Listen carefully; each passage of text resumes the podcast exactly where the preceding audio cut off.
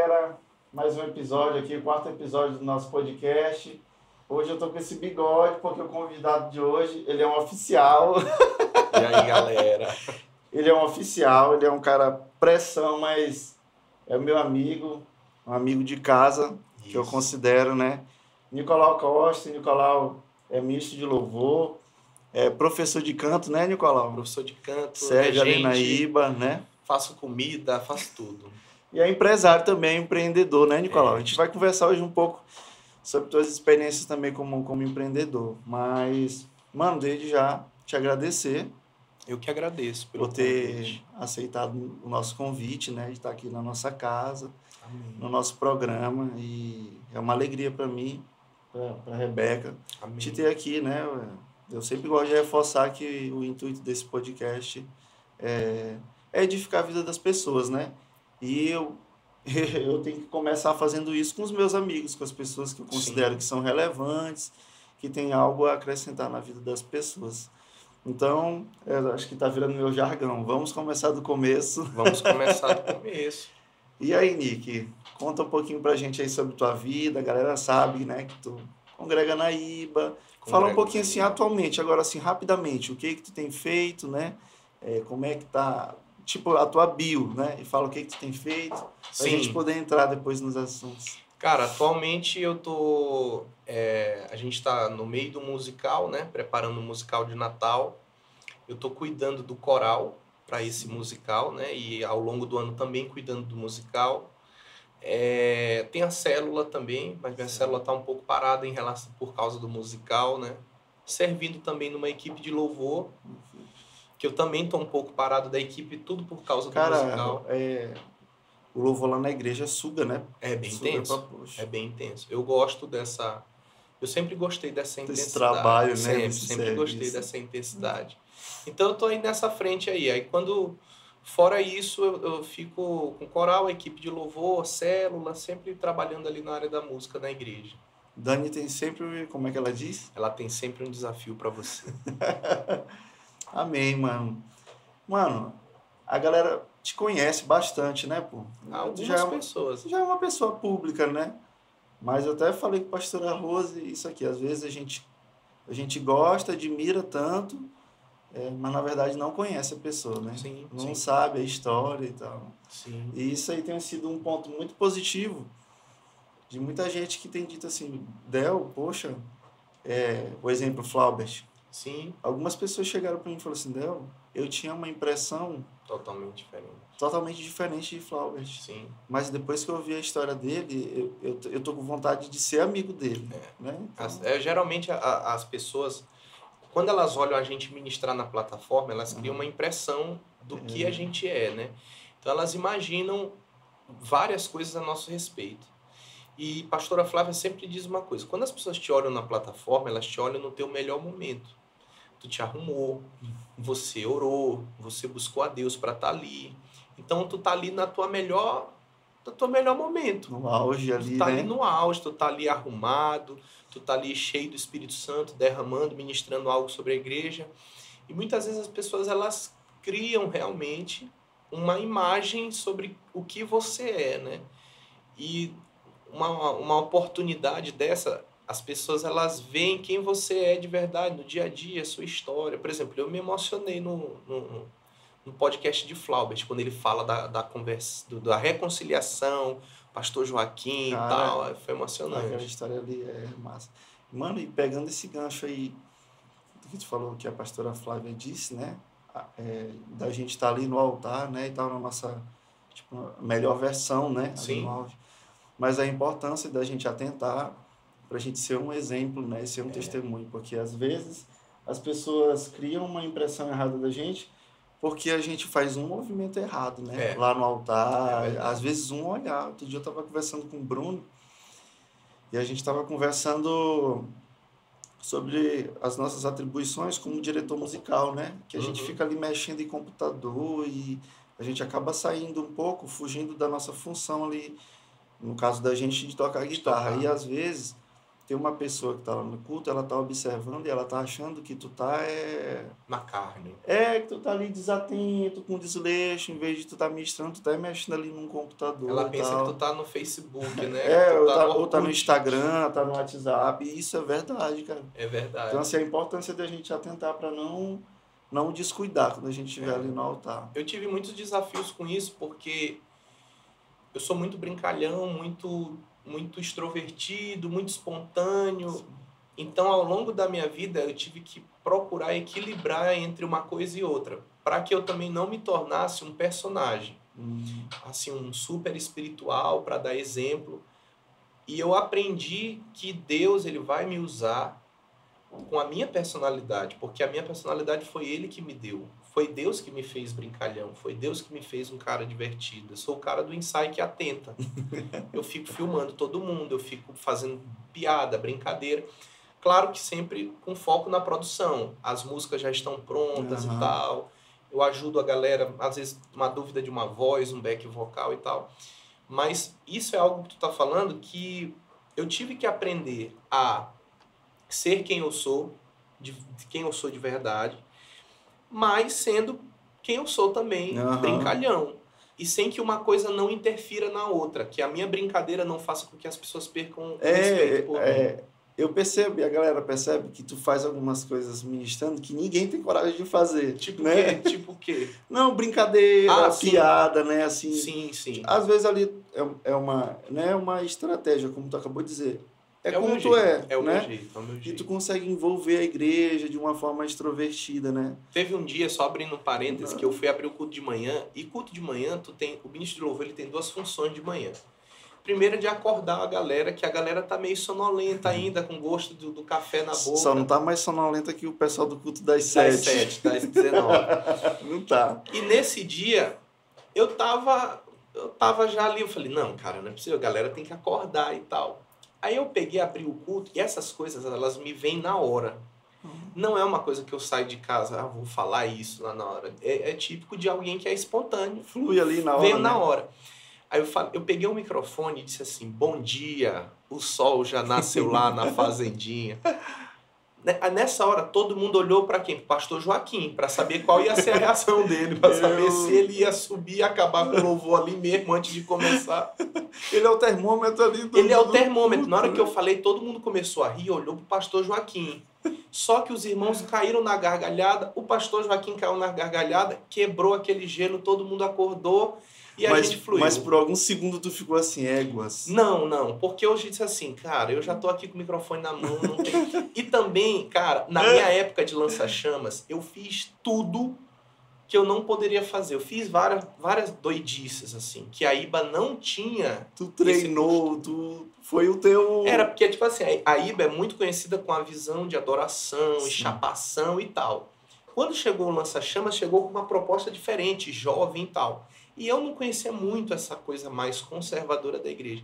Então eu chegava no culto e falava, Jesus humilha o Satanás. Eu tirava foto, fazia selfie no meio do culto, e meus líderes sofrendo. E é nada. A transição. Né? Então, tipo assim. Nicolau trazendo um negócio novo, novo. né? De ministrar, de envolver tava, a igreja. Pra mim tá tudo de boa, uhum. tudo tranquilo. Então, quando eu fiz esse do Bom Dia o Sol já nasceu lá na Fazendinha, era o pastor Joaquim já sabe que, que eu, é uma loucura contida, uma coisa. E foi bom, quebrou o gelo e, e fluiu muito bom, porque a gente, a gente tá ali, o momento de louvor não é uma gravação num DVD. A galera precisa saber disso. É, eu tô juntando a minha fé com a fé daqueles irmãos uhum. e a gente vai louvar. Aí precisa ter a conexão, né? E às vezes precisa de, de uma brincadeira, né? É, de, uma... é uma comunidade. A igreja ela pode ter 10 mil membros. Ela é uma comunidade. Ela é um grupo de pessoas que saiu de casa para adorar em, em coletivo. Entendi. Eu não tenho que, sabe, que ser quem eu não sou. É claro que, obviamente, eu não posso me exceder. Me né? exceder, logo. Mas é o equilíbrio ser, que tu falou, é, né? Ser quem eu sou. Entendi. Ei, Nicolau, e aí, mano? Conta pra gente aí teu início, né? O Acho início. que muita gente não sabe.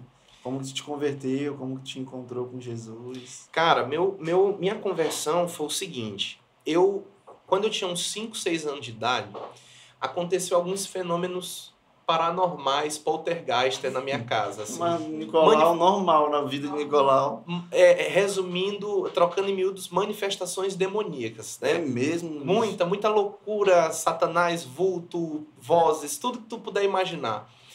E a gente, eu comecei a ter essas experiências, aí tal, bacana, minha mãe me deu uma biblinha daquela, daquela pequenininha. Novo Testamento, é, aquela que tem azul. todo quarto de hotel tem uma daquela, Novo Testamento, Salmos e Provérbios. Ela disse assim, olha, tem que orar, tem que ler o Salmo 91 para expulsar o capeta de dentro de casa. Rita mandando todo mundo ler Bíblia. Exatamente. Não, era só eu. Só tu. Ah, a responsabilidade de expulsar o capeta era, era tua. minha, porque eu também eu era um capeta, porque eu era muito atentado quando eu era criança. Então ela disse assim, eu vou te ocupar. Rapaz, ela disse, eu vou mirar então no capeta, eu vou botar ele para ler a Bíblia. Isso, então eu era muito atentado. Uma vez eu estava brincando na porta de casa, foi passando um carro, eu joguei uma pedra na porta do carro. Então eu era nessa pegada aí, né? Eu fiz isso uma vez, mas foi só uma vez. Só uma vez. Aí, aí, teve uma vez que eu, eu acordava antes de todo mundo. Minha mãe tinha um sofá de couro que ela ganhou. Só o que eu, foi que tu fez? Eu peguei, eu me sentei nesse sofá assistindo desenho. E eu tava com uma caneta na minha mão, aí eu fiz pluk no sofá. Quando eu fiz pluk no sofá, aquela sensação prazeroso. era muito boa. Aí eu fiz pluk, pluk, pluk, pluk. Aí eu, minha mente já disse assim, eu tô numa guerra e esse sofá é o meu inimigo. E eu, paca, paca, Ele é louco. Quando minha mãe acordou, tá ela não conseguiu nem me bater, pô, porque o sofá tava, não tinha mais sofá. Eu destruí o sofá todo. Aí teve que usar um pano no sofá para poder as pessoas conseguirem sentar, porque pinicava, né, e tal. Aí ela pegou e me deu essa Bíblia. E eu comecei a me conectar com Deus. Pô, existe Deus, né, cara? Existe Jesus, existe uma força, e o diabo é o inimigo de Deus e tal. Eu comecei a pensar sobre essas coisas. Ela dizia assim: olha, tem que ler o Salmo 91 nos cantos. Que era para gastar tempo comigo, sim, né? Sim. Aí eu li aquilo ali e tal. E a vizinha do lado, eu tinha seis anos de idade já nesse período. Nesse, aí a vizinha pegou e disse assim: Olha, vai ter escola bíblica de férias, tu quer ir? Aí eu falei: Mãe, eu quero ir. Ela, ó, mas é coisa de crente, tu vai ser crente. Ah, então era só ela na casa que era crente em Colômbia? Não, ninguém. Ninguém? Ninguém, ninguém. Ah, sim. Aí ela disse assim, isso foi em 98. Aí ela disse assim, mas ó, coisa de crente, tu vai querer ser crente? Não, eu quero, tá bom, eu quero. Eu vou, vai ser, vai ser bom. Sem muito entendimento, sim. Sem tu tava entendimento querendo nenhum. ir só pelo... E eu, a gente frequentava a igreja católica, fui batizado na igreja católica. Mas eu tinha uma, uma uma mágoa com a igreja católica com seis anos de idade, porque eu cheguei com uma fitinha, aquelas fitas que tinha um VHS, né? Na época, a geração 90 vai entender. Ah, um tapezinho. E, né? eu tinha um tape, que era ah. só o áudio. E eu cheguei com um tape dos Mamonas Assassinas lá pra mulher e disse assim: Mas pra quê? Bota aí pra tocar. Bota esse playback que eu quero adorar. aí, aí ela disse assim: Não, isso aqui não, isso aqui é a casa de Deus, não pode. Aí eu me zanguei. E fui para a igreja evangélica. Foi a tua primeira desviada. Foi a primeira desviada e cheguei e fui para a igreja evangélica. Ela me, aí ela aí me convidou. Sendo que na igreja católica eu só corria na igreja, corria, corria, corria, corria. E na igreja evangélica tem a parada do, da salinha das crianças. Sim. Então, a escola bíblica de férias, me meteram lá a salinha, contaram as histórias da Bíblia, pá, pá, pá, pá, pá, pá, tudo bacana. E eu gostei muito, aprendi as histórias da Bíblia. E fiz amizades lá e tal. Cara, igreja que tem salinha das igreja crianças tem é... esse poder. Eu é. sou fruto do ministério infantil. Eu tô aqui hoje porque, eu, porque minha família não tinha a menor probabilidade de ser alcançado. Menor. Então o ministério infantil é muito importante. Aí terminou a escola bíblica de férias, aí acabou. Aí ela chegou e disse assim, eu falei, poxa, quando é que vai ter de novo? Ela disse, só ano que vem. Aí eu, cara, ela, ó, mas vai ter todo domingo. Tu gostou eu e gostei, ficou com sede. Gostei, gostei das histórias e tal. Aí eu peguei e disse assim, pô, mas só ano que vem e tal. Ela disse, ó, todo domingo de manhã tem. E eu venho e eu te dou carona. Tipo, tem Era a salinha das crianças, Era, né? Tu quer vir? Aí eu falei, eu quero, mãe, eu quero ir. E a dona, minha vizinha vai me levar. Que é a, a vizinha era a líder do departamento infantil na época. Aí tinha uma história que meu tio me levava pra praia todo domingo. Eu sempre gostei muito de praia. Uhum. Aí eu peguei e colidiu. Foi a primeira agenda que colidiu. Rapaz, a praia e a salinha. agenda lotada. É, a praia e a salinha. Aí eu peguei e disse assim, cara, como é que vai ser isso? Tento tomar dessa, essa difícil decisão. Ou praia ou igreja. Aí eu liguei pro, aí eu digo, liguei pro meu tio e disse, eu vou tentar fazer as duas coisas. Quando eu chegar da igreja, eu vou pra, eu vou à praia. Aí eu lembro que ele disse assim, ih, não vai dar, tu dançou. Aí eu falei, é, mas eu, eu vou preferir ir para a igreja. Aí rasguei para essa igreja, né, e comecei a ler o Evangelho de Mateus e tudo mais. No outro ano, minha mãe começou a, a ser atraída muito pela presença de Deus pessoalmente.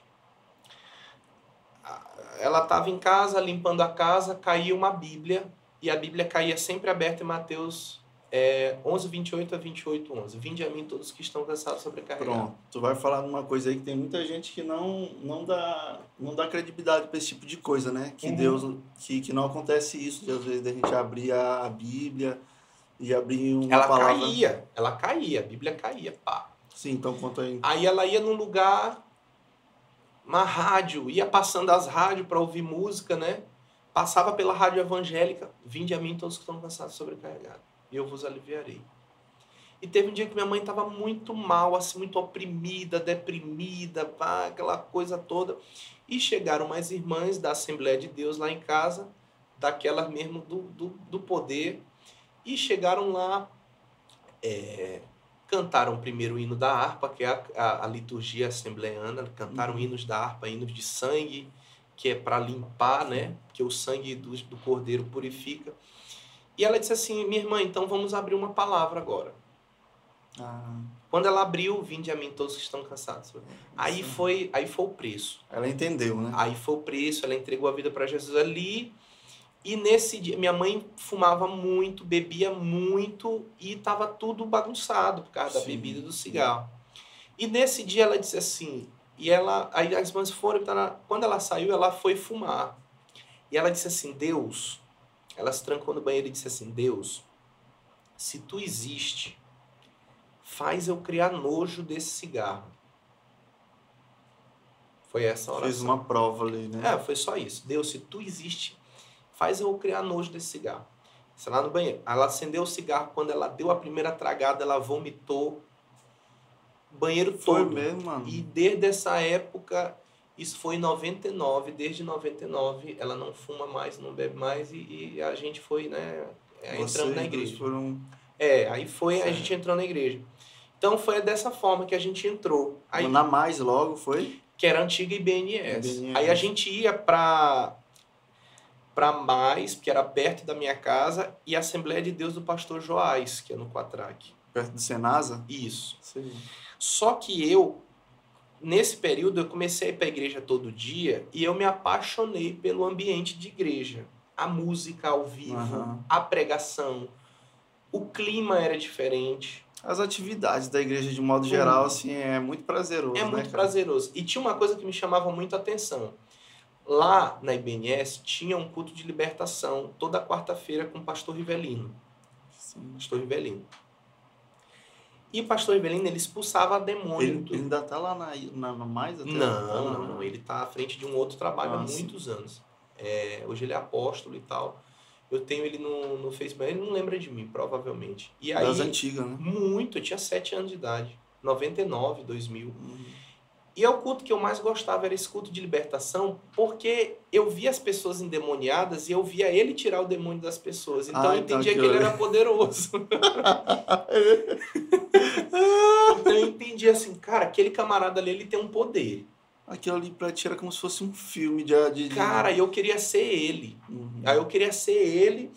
E eu comecei a, a, a, Nessa época, eu montei uma igreja dentro de casa. Eu peguei várias caixas de papelão e eu fiz as caixas de som, o microfone, os bonecos, eu pregava pro boneco, os bonecos, os bonecos expulsava demônio. Expulsava demônio do boneco, do cachorro. então eu vivia nessa vibe, minha vibe era essa daí meio assim. Era esse culto da, da IBNS tinha uma pegada assembleiana, uhum. né, essa coisa. E eu via muito isso no na na assembleia. Só que eu queria ir para a igreja todo dia. Aí não tinha alguém tinha que me levar, porque era criança. Aí eu disse assim, mãe, então bora ficar na, na IBNS, porque é mais perto. Qualquer vizinho me leva aqui no dia que eu quiser ir. Eu queria ir para qualquer coisa que tivesse lá. E eu fui crescendo nesse, nesse, nesse ambiente. Nesse ambiente, né? É, não tinha nenhuma aptidão para música, eu tinha só vontade. Não tinha, não tinha nada, não sabia cantar. Uhum. Mas eu achava interessante, eu achava bacana e tal, mas não sabia cantar. E eu sabia que eu não sabia cantar. Uhum. Aí, com 12 anos, tava tendo um, um negócio lá, estavam reformulando o culto de crianças da igreja. Eu tinha- Reformulando, né? é, tipo, repaginando e tal. É, Consagraram os pastores e tal. E colocaram uma irmã que não tem nada a ver com música à frente da, do ministério. Porque não tinha gente. Igreja é assim, Entendi. você... No caso lá é porque não tinha gente mesmo pra. Não tinha gente. Igreja é assim, você você aprende oratória, você aprende liderança, você aprende organização, você aprende a igreja a gente desenvolve é muita coisa que setor, serve é. assim pra, pra nossa vida profissional, né? demais, Em casa, demais, demais. É botar essa irmã, mas o dela não fluiu pra música mesmo, realmente dela, Dela não, não- não teve jeito. E aí chegou, ela, o culto de criança funcionava assim. Ia passando um baterista, ela chamava. O cara ia pra beber água. Ela, ei, vem vem Vem aqui." toca aqui no culto rapidinho, por favor, por favor, por favor. Aí passava um menino, tocava violão para ensaiar, toca aqui no culto rapidinho. E eram umas 16 crianças cantando, quatro crianças por microfone. Aí ela chegou para mim um dia e disse assim: Ê, tu gosta de cantar, né? Tu não quer ir lá no culto de criança? Aí eu falei, cara, essa é a minha única oportunidade que eu tenho. Uhum. Eu não sei cantar, mas eu vou lá e eu vou aprender esse negócio. Não é possível que eu seja tão burro que eu não vou aprender. Porque eu, eu tenho certeza que eu entrando, eu vou aprender. Uhum. Então essa é a minha oportunidade. Isso eu pensei em dois segundos. Eu disse, canto. que horas é? Domingo, nove da manhã. Cara, acabou minha semana. Até chegar este domingo. Aí eu fui. Cara, foi o melhor dia da minha vida. O melhor e o pior, porque eu descobri que realmente eu não Tu sabia não sabia cantar. cantar. Nossa. Mas tu tava felizão porque tu Cara, tava. eu, eu cantava, eu ficava cantando, olhando pro microfone assim, ó. Meu Deus, eu tô aqui e tal. Aí chegou um líder que tocava baixo. Ele tocava baixo na igreja. Igreja do Bom Milagre aqui, que foi uma igreja que teve muita relevância aqui em São Luís com o Ministério de Louvor. E ele tocava baixo e ele chegou e disse assim: a partir de hoje eu vou organizar isso aqui. A partir desse A momento. partir desse momento. Eu vou. A partir de hoje a gente tem uma hora para chegar, hora para sair. Ninguém vem mais ministrar de bermuda. Eu vou saber quem vai querer ficar, quem não vai querer. Chegou uma pessoa pra começar a alinhar as coisas. E né? eu gostei Ah. dele de primeira por causa disso. Porque tirou aquela quantidade de criança, Entendi. as farofas, né? Aham. Que as crianças estavam lá, era gritando no microfone e tal. Eu tinha 12 para 13 anos, eu tava um pouquinho mais normal, assim. Era criança de 9, 8, gritando Ah. no microfone. Aí nesse período eu já tava melhorzinho, já tava cantando mais redondinho. Aí pá, aí foi um período de muito crescimento pra minha vida nesse, nessa época. Só que eu, eu, ti- eu se cantava, tinha muita dor na garganta, musculatura aqui. Aquilo me incomodava muito. E aí eu passei oito anos nesse ministério. Aí tinha um. Aí No de- Ministério Infantil, Ministério né? Infantil, cantando bye bye, tristeza nunca mais. Faz a mala, vai embora e não volte mais. Pra galera entender era no mais, né? Na, Não mais? que é- Não mais. hoje a gente chama de. é, o nome da igreja é mais, né? Isso. no, Aí a equipe foi melhorando, a equipe foi melhorando, ele saiu. E tiraram a gente do, do, do culto de manhã, porque tinha que tava faltando a salinha, porque, do, porque tinha um culto das crianças de manhã e no culto não tinha mais salinha. Então disseram assim, o culto de criança tem que ser junto com o culto. Jogaram a gente num anexo lá atrás, pegaram os restos dos microfones e cabos e tudo que sobrava do louvor. Montaram um som com a sobra. Não, pegaram uma caixa de som, dois microfones e só Deus abençoe vocês. e a gente foi fazendo aquilo ali. A equipe foi melhorando, melhorando, melhorando. Foi daí que veio essa coisa de aula de canto. Porque eu fui aprendendo, eu fiz aula de canto, né, com uma professora, com Aham. Isabelle Passinho. E o que eu aprendia lá, eu tinha que trazer para o ensaio, para ensinar os meus colegas. Então, bem ali tu começou a desenvolver essa questão de, de, de ensinar, de Isso. dar aula. E, tal, obviamente, né? aprendendo mais. Quando Sim. você ensina, você aprende Sim. mais. Aí a gente foi melhorando. Aí o pastor viu que a equipe estava empenhada, aí ele comprou uns microfones novos e tal. Quando esse cara saiu, quem ficou na liderança? Cara, eu não lembro, porque passou ainda umas duas ou três lideranças ainda, mas eu não me lembro. Aí pegou, aí disseram assim, olha, você vai fazer o seguinte, o culto das crianças agora é 5 e 7. Aí a gente fazia o quê? Ia para o estúdio da igreja, desmontava tudo que estava lá, carregava e levava para o anexo, montava, ah. passava o som, cantava os dois cultos. Quando terminava, desmontava e montava no estúdio. como Não era jogar no estúdio, era montar no montar. estúdio. Então, era, era, cansativo? Muito, porque o culto das crianças é o tempo todo. Parará, dá vontade de pular. Isso é só celebração. E né? tinha uma época que eu, que eu, eu já estava aprendendo muita coisa, né? Aí tinha uma época que eu pegava e não tinha quem fizesse o som. Aí eu lembro que eu fazia o som fazendo back aqui, ó. Cara, igreja é isso, velho. Tu é, aprende cara, na força é, do é ódio. Verdade. Igreja é isso. Aí depois eu fui. Aí eu falei, cara, o negócio de criança aqui já tá bom, porque eu preciso de uma nova experiência, ministrar com a igreja e tal. Falei com a pastora que era líder do louvor, que era a pastora Andréa. E pastor Andréa. Pastor Andréa Teixeira. E disse assim, olha, eu quero, eu quero uma nova experiência, eu quero os adultos e tal. Beleza. Culto da família. Pá, fui pro culto da família e fiquei ministrando durante três anos no culto da família e no culto de crianças. Nos dois. Sem, sem sair do. É, eu sempre fui 220, sempre fui assim. E foi um tempo que eu amadureci como ministro, de aprender a ministrar com a igreja, pá, pá. Então foi um tempo assim de muito crescimento. A igreja, a instituição, né, não hum. falando do corpo de Cristo, a instituição a igreja foi um foi uma bênção de Deus na minha vida, porque me desenvolveu muito. É, não, eu tô percebendo desde lá da, da, da salinha, né, né, Nicolau? Desde sempre, desde sempre. E, e, Nicolau, mas, tá. Aí, beleza, esse foi o teu começo, mas quando foi que tu, tu sentiu que aquilo ali era a tua vida, cara? Sempre. Assim? Desde o primeiro dia lá na Rede Criança. Que tu cantou olhando foi, pro microfone? Foi. E eu disse assim, cara, eu nunca mais vou sair daqui. Foi uma convicção que às vezes ela um pouco desenfreada, ela me fez um pouco de mal. Porque às vezes eu não queria estudar, não queria A gente não quer mais saber de nada, né? Eu não queria ir pro colégio, não queria fazer nada, eu não queria, eu já eu já sou sedentário de natureza, eu não jogo uma bola. Meu negócio era ficar em casa cantando o dia todo. É por isso tem aquele jargão, né? Nicolau só quer cantar. Cantar, cantar velho, eu queria cantar o tempo todo. Então, desde o primeiro dia, eu falei, cara, isso aqui é a minha vida. Não, mas, mas tem uma hora assim que, que tipo assim, vira a chave e tu entende assim, não, isso aqui é o meu chamado, eu vou começar a, a trabalhar nisso aqui de forma assim, profissional, que para mim tu trabalha de forma profissional, mesmo servindo ali na igreja. Sim, sim. Quando foi assim? Porque eu me lembro que não demorou muito tu tu saiu da Sim, eu saí do, da Mais. Do Mais, né? Eu saí da Mais em 2011. Engraçado. Em 2011 foi o ano que eu entrei na Mais né? E foi o ano que, que tu saiu.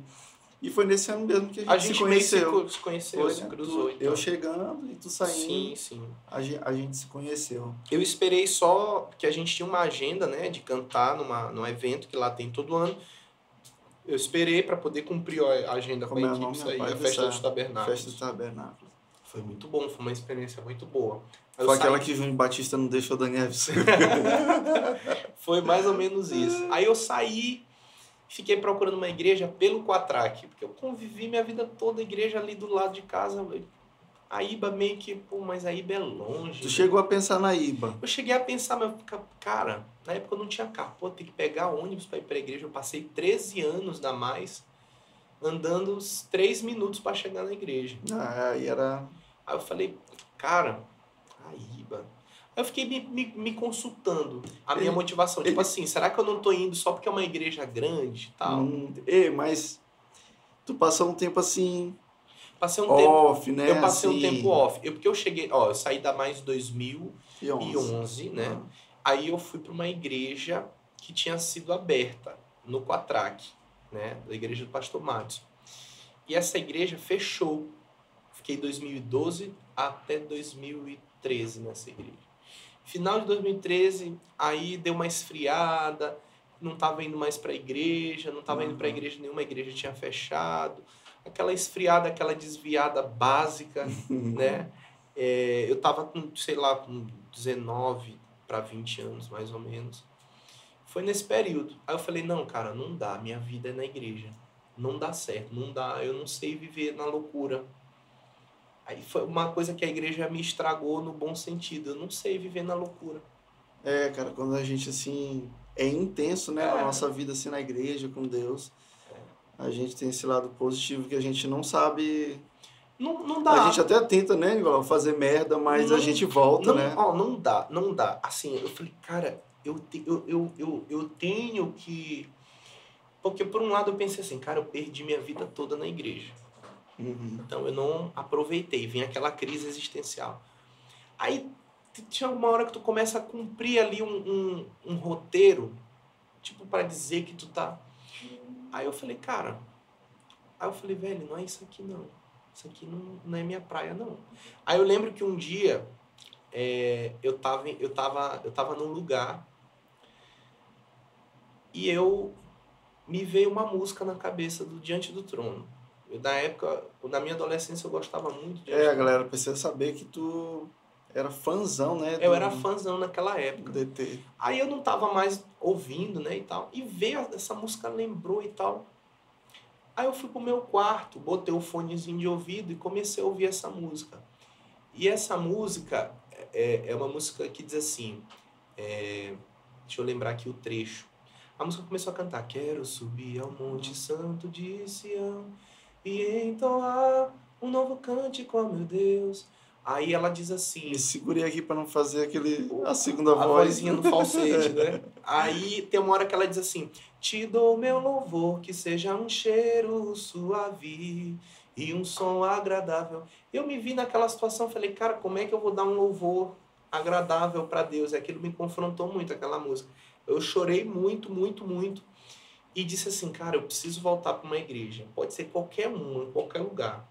Mas eu estava meio assim, não, não pode ser qualquer igreja também, porque é, eu tinha vivido algumas coisas muito desconfortáveis, da mais e tal. Hum, sim. E aí, tu tava indo pra, pra Iba nessa época. 2013. 2013. Meio de 2013, é, meio do ano. Aí tal, aí tinha uma galera que tava desviada junto e todo mundo começou tava a visitar. Todo, tava todo mundo no mesmo barco. Todo mundo voltando pra, pra igreja e tal, e a gente começou a frequentar a Iba. Eu lembro que eu fui numa conferência de família do pastor Ricardo Vasconcelos. Eu, quando o primeiro culto que eu fui, no segundo, no terceiro, eu me senti muito em casa. Aí eu falei, cara, que loucura. Quando terminou essa conferência da família, eu disse assim, eu vou ficar aqui. Aí eu falei contigo, né? Uhum. Tu abriu uma célula na minha casa, pai, Exato. Cara, tu acredita que às vezes eu me esqueço disso, Nicolau? Sim. Eu me esqueço dessas histórias. Sim, sim. Tu lembra que eu te deu, vamos pra Iba e tal. Ah, tu, a Iba é legal, eu fui pra Iba, né? Tinha é, essa história aí. Tem essa classe, esse áudio clássico, né? é. né? A Iba é legal. Aí conheci Isaac, né? E começamos a caminhar juntos. E eu tô na Iba desde, desde essa época. Mas aí eu, não. Mas tu foi pra Iba em 2013, mas eu fui em 2014. Porque eu tenho uma foto do meu primeiro dia na Iba. Foi em maio de 2014. É aquela foto eu, tu e Pamela? Yes. Essa foto mesmo. Essa clássica, Essa né? clássica. Aí a gente, tô na IBA desde essa época. Foi, e é uma igreja que, que eu amo demais. Todo mundo, né, cara? Nossa igreja é, é. uma igreja preciosa demais. Eu também. É, não, acho que o culto que eu fui lá não foi um culto, foi, um, foi uma adoração profética. Quem tava lá era Cirilo, Daniel Alencar. Só pesado.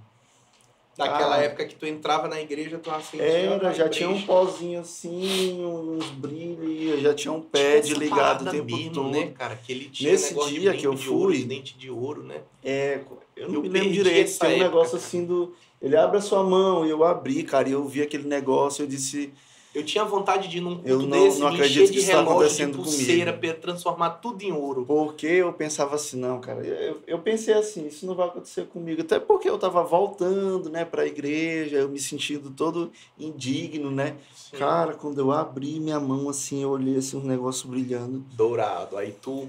Aí eu, não, eu, eu, posso, me, eu posso me reconciliar agora, né? Aí eu, eu me tu senti... tu precisou de um sinal. Foi, mas aí, sabe quando que eu me reconciliei de verdade, cara? O, a Iba tinha um culto dia de quinta. Sim. Era chamado de culto da dedicação. Eu lembro que tu era fã desse culto Era. mesmo. Quem, quem, quem costumava pregar era pastor Guto, Sim. né? que não está mais na IBA, tem um ministério próprio. E quem fazia o louvor era Mário Marques. Sim. Mário quase. Marques pegava o teclado dele com o E pé descia o céu com força. e pegava o outro que ele botava uns passarinhos lá. Meu amigo, aquilo ali pra mim, eu fechava meus olhos, eu pensava assim que eu tava no, No meio de uma floresta. Cara, e eu me lembro que teve um. Teve um. O que eu me, me reconciliei. Aí eu me lembro das palavras, Senhor, é, tira de mim tudo que me atrapalha. Meu Deus. Aí eu fui pro, pro culto na outra semana, na quinta, Não, roubaram o meu carro. Caraca, que louco. Bicho, na hora que, na hora que, na hora que aconteceu isso, que eu, tava eu e Fabrício, que o cara veio com a arma e disse assim, ó, sai que isso aqui é um Tu assalto. sabe que isso era um, um arcanjo, né? Não era um aí eu, assaltante da aí eu linha. desci do carro, entendendo perfeitamente o que que era. Tá aqui, ó, documento, tudinho.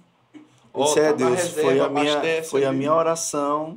O Senhor me, me, me, Deus me deu, Deus me atendeu. tomou. É, cara, eu me- aí, aí eu me lembro que eu, que, eu, que eu saí assim pra porta da igreja e foi a primeira vez que eu percebi a pastora Flávia assim, né? Eu não sabia quem era, né?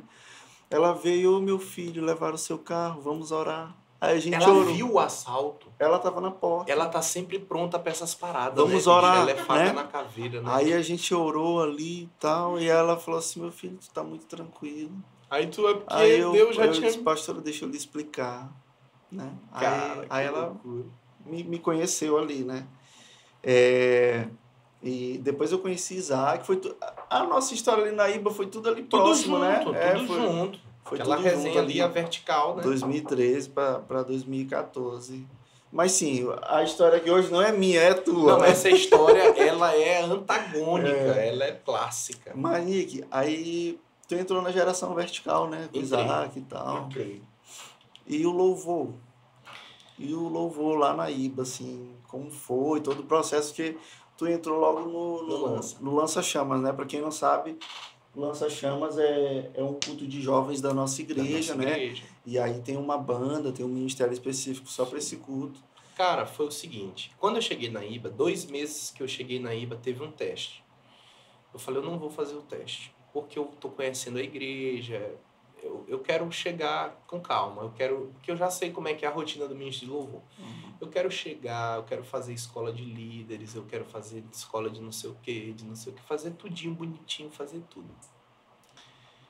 Passou esse teste, não fiz, bacana, legal. Aí, pelo meio do ano, acho que não lembro, lá depois do meio do ano, veio a primeira escola de louvor e adoração da IBA, que era interna. Era só para membros da IBA, para a galera do louvor, mas para membros da IBA. Eu lembro que tu foi a pessoa que insistiu para eu fazer. Eu falei, não, pô, eu não sou do louvor. Tu Aí, tá vendo? Eu não lembro dessas coisas. aí tu disse assim, não, pô, a pastora Flávia marcou uma reunião com todo mundo que é envolvido com música. Eu falei, mas eu não sou envolvido com música aqui. Eu tava desativado total. Aham. Não, sou, vem. Aí eu falei, então tá bom, então eu vou. Se me botarem para fora, eu vou embora. E aí tá bom, bacana. A gente fez a escola e foi um treinamento muito legal. E eu me lembro que eu me inscrevi, tinha várias oficinas no sábado. Nicolau, desde aquela época, já era uma visão de louvor diferenciada das experiências anteriores. Já. Já, era um pouco, né? Já, já, já tinha essa. E eu, e eu me, me- gostei muito, me apaixonei por isso, mas eu não, como eu, como eu falei, eu não fiz logo esse teste para que não fosse algo de impulso, de emoção. né? Eu queria realmente entender o que eu estava fazendo. Aí eu cheguei e eu sempre, tu sabe que eu sempre gostei de ter meus microfones, Sim. meus equipamentos. Eu sou um vocalista um pouco. Diferenciado né? é, do restante da galera. Aí eu chego lá e me, e me inscrevi na oficina do som da equipe técnica, o pastor Petrarca, que é o pastor do som da igreja. Eu cheguei lá, me sentei e tinha uma galera lá que estava para fazer esse treinamento de equipe técnica. O pastor montou um set lá, botou uma mesa, botou um PAzinho, botou vários. E ele botou vários microfones, botou microfone condensador, dinâmico, Ah, ele mexeu com o teu coração. Ele botou vários. Aham. Aí ele disse assim, e você, meu irmão, nunca te vi por aqui e tal. Não, eu cheguei na igreja aqui agora e tal. Tu mexe com essa parte de som? Eu falei, não, eu sou, eu sou vocalista. Aí ele, vocalista? vocalista, cara, tá aí uma coisa diferente. Pronto, agora, tu tá, agora eu tô entendendo por que o pastor Pet. É, ele eu ganhei o coração. É, é, foi bem aí. Foi bem aí. Aí ele disse, é mesmo? Aí eu falei, pois é, eu gosto, eu tenho meus microfones. Quais são os microfones que tu tem? Na época eu tava armado, eu tinha dois Shure Beta 58A e um SM58. É, ele é. falou, cara e tal. Aí ele disse, pois pronto, tu vai me ajudar aqui. E essa foi minha audição para entrar na IBA. Olha como Deus faz as coisas. Uhum. O teste já tinha passado há muito tempo, né? Eu não fiz. Aí ele tu vai cantar em cada microfone, que é pra galera entender como que é a sonoridade de cada microfone. Tu começou a dar um apoio ali para ele. Isso, era para cantar no como é que é, fica o som no condensador, como é que fica o som no cardioide, como é que... E eu peguei uma música que é uma música que que explora bastante os recursos vocais, Sim. né? Eu falei, cara, eu vou vou fazer Mas foi estratégico. É, né? eu vou fazer um negócio bacana aqui também e tal. Porque na época, pastor Petrarca tinha um cabelão e tal, ele parecia um americano e tal. Aí ele parecia muito com o, o engenheiro de som da Lagoinha, o André é. Espíndola. Aí eu fui e cantei. Aí ele, pô, cara, eu gostei da tua voz, eu gostei e tal. Bacana. Beleza. Aí teve um, passou a escola de louvor, benção, meu certificado eu tenho até hoje. Primeira escola de louvor, 2014. Aí, 2015, sei lá. Aí a minha segunda audição, né, sem ser audição, Sim. foi teve uma, uma macrocélula, uma megacélula da rede. Da, sim, da, da nossa, nossa rede, da, rede, que não era época a rede mais que canções. E tu disse assim, Nick, vamos. Aí eu falei, não, pô, não, vamos, só para tu dar um apoio para Isaac. Disso aí eu me lembro. Aí, Isso aí eu me lembro. levei meus microfones, era só para fazer o back. Chegando lá, nesse dia trocaram as caixas do aprisquinho e tinham botado pro apriscão, que tava preparando para a escola do fogo. Uhum. E tava um som confuso lá, tava ruim. Tava fraco. Tava som. fraco, tava essa sobra de médio e tal. E Pastor Fred tava lá, Pastor Fred já teve estúdio, ele manja de mesa, de som, essas coisas todas. E ele subiu lá na, na cabinezinha para mexer no som. Ah, essa história é boa. Aí ele disse assim: Canta aí, Isaac. Aí Isaac começou a cantar, ele equalizou e tal. Aí ele, mano, canta aí, bro. Aí eu comecei a cantar a mesma música uhum. lá e tal. Eu falei, pô, vou fazer um negócio bacana aqui agora. Eu lembro que ele tava mexendo na mesa. Quando eu comecei a cantar, ele fez assim. Só que ele voltou meio que pra não dar bandeira. Aí ele pegou, ele desceu e disse assim: Isaac, é ele que tem que cantar, não é tu. eu me lembro dessa história. Cara, engraçado. Só é, voltando um pouquinho, pra, porque eu me lembro dessa história de eu te convencer para ir cantar. Eu fui falar com o Isaac primeiro, né? E porque ninguém te conhecia ainda, sim, né? Sim. Só eu conhecia tu como cantor e tal. E aí Isaac ficou meio assim, mas, mas ele canta e tal. Eu disse, canta, pô. Aí depois, mas ele canta bem. É porque eu não tenho tal, cara de cantor, né, velho? Eu não, não aí o rapaz, confia em mim, tu vai ver lá. Bota ele só pra fazer, ficar fazendo back, back lá, assim, da voz e tal. E, e foi essa, não sei nem se tu sabia disso. Não, não sabia. Aí eu lembro que eu fiz muito back de Majestade, Majestade. Isso, as músicas que a gente tocava o e tal. O pastor viu que eu dividia a voz e tal. Aí Pastor Rodrigo chega, faz uma reunião e diz assim: Cara, o culto de jovens está zoado. O culto de jovens de Itaíba estava tão zoado. Eu lembro, estava devagar. Que, tipo assim, a equipe que estava escalada para ministrar o louvor sábado não ia para ministração. Tava largado. Tava largado. O pastor tinha que ir lá na casa de Guilherme Aires, que morava perto. Guilherme, fazer um voz violão aqui, pelo amor de Deus. O pastor Rodrigo disse assim: vamos girar essa chave. Eu quero uma banda é repertório diferente, eu quero todo mundo colorido, quero um negócio mesmo para cima. E ele chamou Gabriel Brígido, que vai vir aqui no pod. É, aí tava na reunião. Olha como Deus faz. Tava pastor Pet, pastor Fred, Gabriel, Isaac, ele e mais algumas pessoas que eu não lembro. E aí, Gabriel fez uma lista de pessoas. E o pastor disse: Não, eu não quero ninguém que já é do novo, eu quero só eu quero caras novas. Jogador novo, né? Jogador novo. Aí eu peguei, alguém mencionou meu nome para Gabriel. Para Gabriel, cara, mas eu não conheço e tal. Quem é? Rapaz, rapaz, ele, ele tá da, da, acho que foi Isaac, né? Pastor Isaac. Mas ele é da minha célula, da minha rede, cara, canta bacana. É pastor Fred. Ah, é aquele? Lembrou. Ah, cara, pode confiar que é bênção. Aí, pastor Pet também Aí, lembrou. Então, Deus ele faz as coisas dessa maneira. Ele Ligou vai, ele vai organizando. Eu não, eu não precisei fazer teste. Na verdade, eu nunca fiz um teste na minha vida. Porque pra Se tu for ver mesmo, na verdade, tu fez vários testes. Eu fiz vários, só tu que informais, fez... né? É. Informais. Foi por indicação. Foi, foi um. Como é que chama? É um. Pistolão. Foi, na, foi na, no pistolão. Aí eu lembro que nesse dia eu tava numa tribulação doida, cara. Meu telefone começou a tocar um número desconhecido, eu não vou atender. Nossa, eu não vou atender. Aí ligando, insistindo, era Gabriel. Cara, meu nome é Gabriel, eu sou daqui da IBA, a gente tá querendo fazer um projeto aqui, não sei o quê. Foram quantas horas essa ligação? Uns 25 minutos. Só para comer. E eu queria, eu queria marcar uma reunião contigo aqui. Ele totalmente cheio de dedos. Sem te conhecer, Sem né? Conhecer, eu, sei, eu imagino. Eu falei, tá bom, mano. Nessa época eu tava dando uma aula de canto lá na, na Vila Paco, numa igreja meu lá. Deus. Era um negócio altamente cansativo. Outro dia eu passei por lá e disse, meu Deus. Foi aquela igreja que a gente foi ministrar, que eu disse assim, foi, assim, Nicolau, a gente foi ministrar, a galera... Tu nunca mais vem aqui. Foi, a gente foi ministrar, aí o cara me chama no final e diz assim, tu tem que dar aula de canto aqui. Aí eu falei, tá bom, foi alguma loucura na minha cabeça. E fui. Aí marquei a reunião, fui lá com o Gabriel. E a gente estava fazendo os ensaios e tu gravou os ensaios. Tu lembra? Meu Deus, eu tô ficando broco. Tu lembra que a gente lá no Top Studio, tu botou um microfone na, na bateria. Ah, sim, entendi. Foi o, o material que eu tinha e mostrei para Gabriel.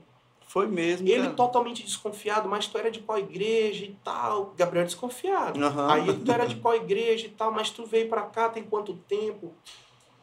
Ah, mano, ah, entendi e tal. Tu tem alguma coisa aí pra eu ouvir? Aí eu peguei, eu falei, cara, tá um ensaio aqui, mas tá sujo o som e tal. Uhum. Aí ele, tá bom. Aí ele pegou o fone, ele começou a ouvir, aí o rosto dele foi mudando. Abriu, né? Porque ele tava recebendo quatro pessoas, sendo que duas ele não conhecia. E tipo assim, ele tinha que se virar se não fosse uhum. legal. E eu era uma dessas pessoas. Tipo assim, aí foi um alívio. Aí a gente entrou e ele me explicou o projeto do Lança-Chamas e eu falei, cara, eu sempre quis fazer parte de uma equipe onde as pessoas fossem empenhadas, onde as pessoas fossem comprometidas. 100%, né? 100%, todo mundo ali é, na, minha, na no mesmo ritmo, né? Porque, olha, isso é uma coisa, eu sempre fui mais interessado das minhas equipes, anteriormente. Então, eu queria uma equipe que todo mundo fosse chegando com tudo. E o lança-chamas era essa intensidade. Então foi um tempo assim que eu fui muito feliz. O lança-chamas foi pioneiro, né, em, em muitas coisas foi. no louvor lá da igreja. Foi a questão de trilhas, metrônomo, é, iluminação. iluminação. Nessa época não podia desligar a luz da igreja. Só para tu ter noção. Não podia. É, Fumaça, me lembro, me Deus livre. Aí eu era um cara que eu ia pro culto domingo sem ninguém. Eu ia, sentava, assistia o culto, terminava o culto, eu ia embora. Não conhecia ninguém e ninguém me conhecia. E eu apareci um sábado cantando lá, com a minha loucura, tira o pé do chão, não sei o quê, aquela doideira. E o lança-chamas foi acontecendo, né? Foi no começo foi muita resistência, a galera meio não entendia o que que era. Quem é essa galera aí tinha metaleira, pá, tinha os metais, né? Tinha os metais e tal. E no começo a gente chutava o repertório para todo lado, porque a gente não sabia qual vai ser a praia. Então a gente tocava música de Thales Roberto, tocava música de André Malandro. É, eu lembro, eu lembro. Até que chegou em 2015, 2000, 2000 final, segundo semestre de 2015, a gente começou a filtrar essa sonoridade. Foi uma coisa mais Hilson, Israel Salazar, uhum. Planet Shakers e tal. Então o Lança foi um tempo assim foi muito importante. Eu gostei muito de participar. Você passou quantos anos lá, Nicolau? No Lança? Foi de 2014, né? Porque foi no final, tipo, novembro de 2014 até 2019, se não me engano, cinco anos. Cinco anos. Gabriel, teve o tempo que Gabriel saiu e tu continua ainda, né? Foi, Gabriel saiu acho que em 2017, se não me engano. 2017. É, eu acho que foi 2017 ele saiu. Ah, não, acho que eu fiquei até 2018, foi. Agora, e Nicolau, assim, o lança-chamas, no começo, até pela proposta nova, né? teve resistência assim de muita gente, tanto dentro do louvor como fora, fora né, ali na igreja de modo geral. Assim. A galera achava que a gente era do diabo, simplesmente. Tinha umas treta lá com o negócio de luz, com a luz, Tinha né, muita coisa, porque o diácono vinha, ligava a luz e Gabriel ia e ligava a luz e o diácono vinha. Isso era no culto, era o jogo de luz do ele culto. Ele as histórias de Gabriel que ele tocava baixo, fazia luz, tocava no tecladinho e saía para fazer PA, como era isso aí que ele fazia cara, isso. Era muita loucura, porque nessa época ele queria fazer um conceito diferente, tal, bacana. E ele treinou do zero um iluminador. E, obviamente, um dia esse, esse iluminador não pôde ir. ele pegou o diabo da mesa de luz, pegou lá de baixo e botou aqui em cima. Então o baixo ficou aqui, ele soltava a trilha, mexia na luz, ele fez tudo menos tocar baixo. Bicho, ele e eu tava ministrando, eu dizia assim, cara, esse cara é louco velho, que loucura é essa dali, ele mexendo na luz. Aí deu algum pau lá na. Aí eles, quando eu olho pro lado, cadê o cara, velho? Ele tá no corredor e chegando lá na cabine de sombra mexendo alguma coisa. Ai, Falei, cara, que loucura, que coisa doida. É, e nesse período, eu senti uma resistência muito dos pastores, porque eu era um cara que eu, ninguém me conhecia. Ah, isso é Gabriel, difícil. Renato, todo mundo cresceu na IBA. Eu apareci lá é. do nada. Do nada brotou. Do nada. Era, tipo, eu entrei no, na equipe principal, foi porque foi junto, né? Que veio a gravação uhum. do CD da igreja e tal. Quanto é que tá meu tempo aí? Eu já passei. Não, eu, disse que eu, ia, eu disse que eu ia ser o menor. Vai dar quatro horas aqui Aqui vai dar umas quatro horas aqui de quebra. Só de, de, de só de, de, Sim, de introdução. Os pastores não te conheciam. A pastora Flávia, ela não era muito com a minha cara. E, eu, e ela deixou isso muito claro. Foi mesmo? Foi. Tipo assim, eu chegava num lugar, ela falava e tal. Aí eu lembro que eu entrei na equipe principal, que na época era Unidos, na época era Iba Louvor, não era. Não era mais, mais canções, né?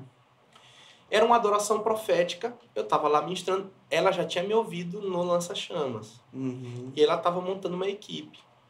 Aí ela chegou, aí montou a equipe do musical, participei do musical, eu ajudava ali nas divisões de voz e tal. Aí ela, opa, aí ela gostou. Quando for uma conferência que tem todo ano, no período do carnaval, não é uma conferência de carnaval, é uma conferência no período do carnaval. Uhum. Né? Enquanto que todas as igrejas retiro, se retiram, né? né? Conferência de carnaval é lá na Madre Deus, que é uma conferência de carnaval. Aí ela pegou, aí tá o pastor Fred ministrando, ela disse assim: Meu filho, eu quero falar contigo, mas aquela coisa. Bem bem. Xerifona, ah, né? Tá bom, é, tá bom. Tá bom. Não, é porque eu quero que você me ajude aqui no, nesse período aí do carnaval, porque não sei quem não vai poder e tal, não sei o quê. Aí eu fiz uma besteira de dizer assim, não, que dia é o ensaio? É terça-feira à noite. Eu falei, rapaz, eu não posso porque eu tenho célula.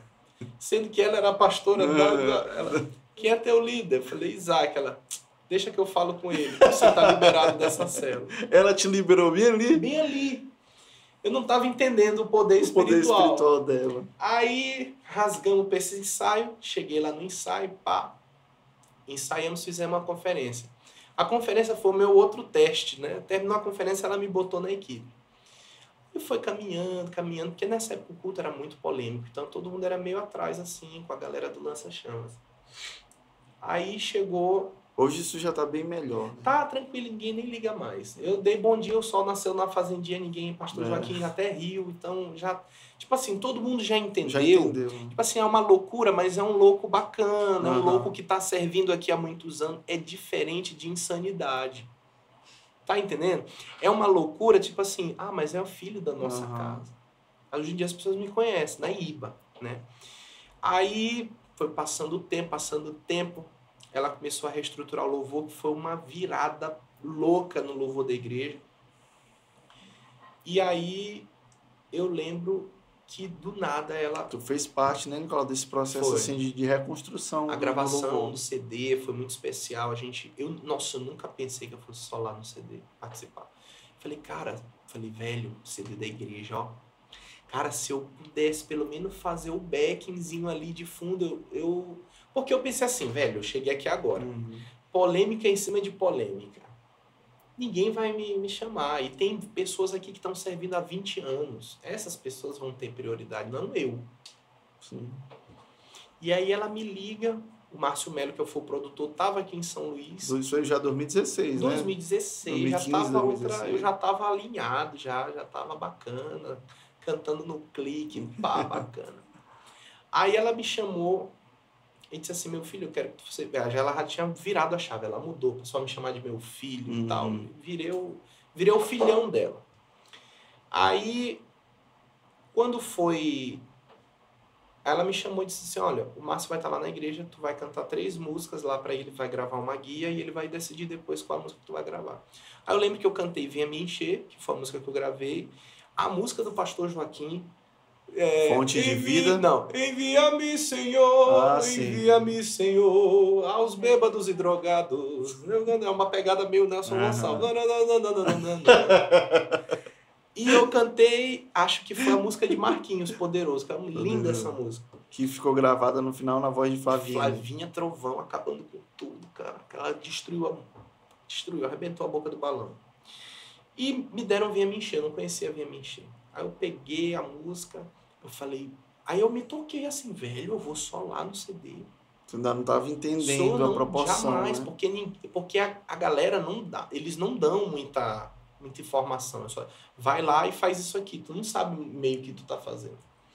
E gravamos esse CD depois. Foi o primeiro CD do, do, do Ministério Louvor, né? Na verdade, não. Há muitos anos atrás gravaram um CD com o pastor Joaquim cantando.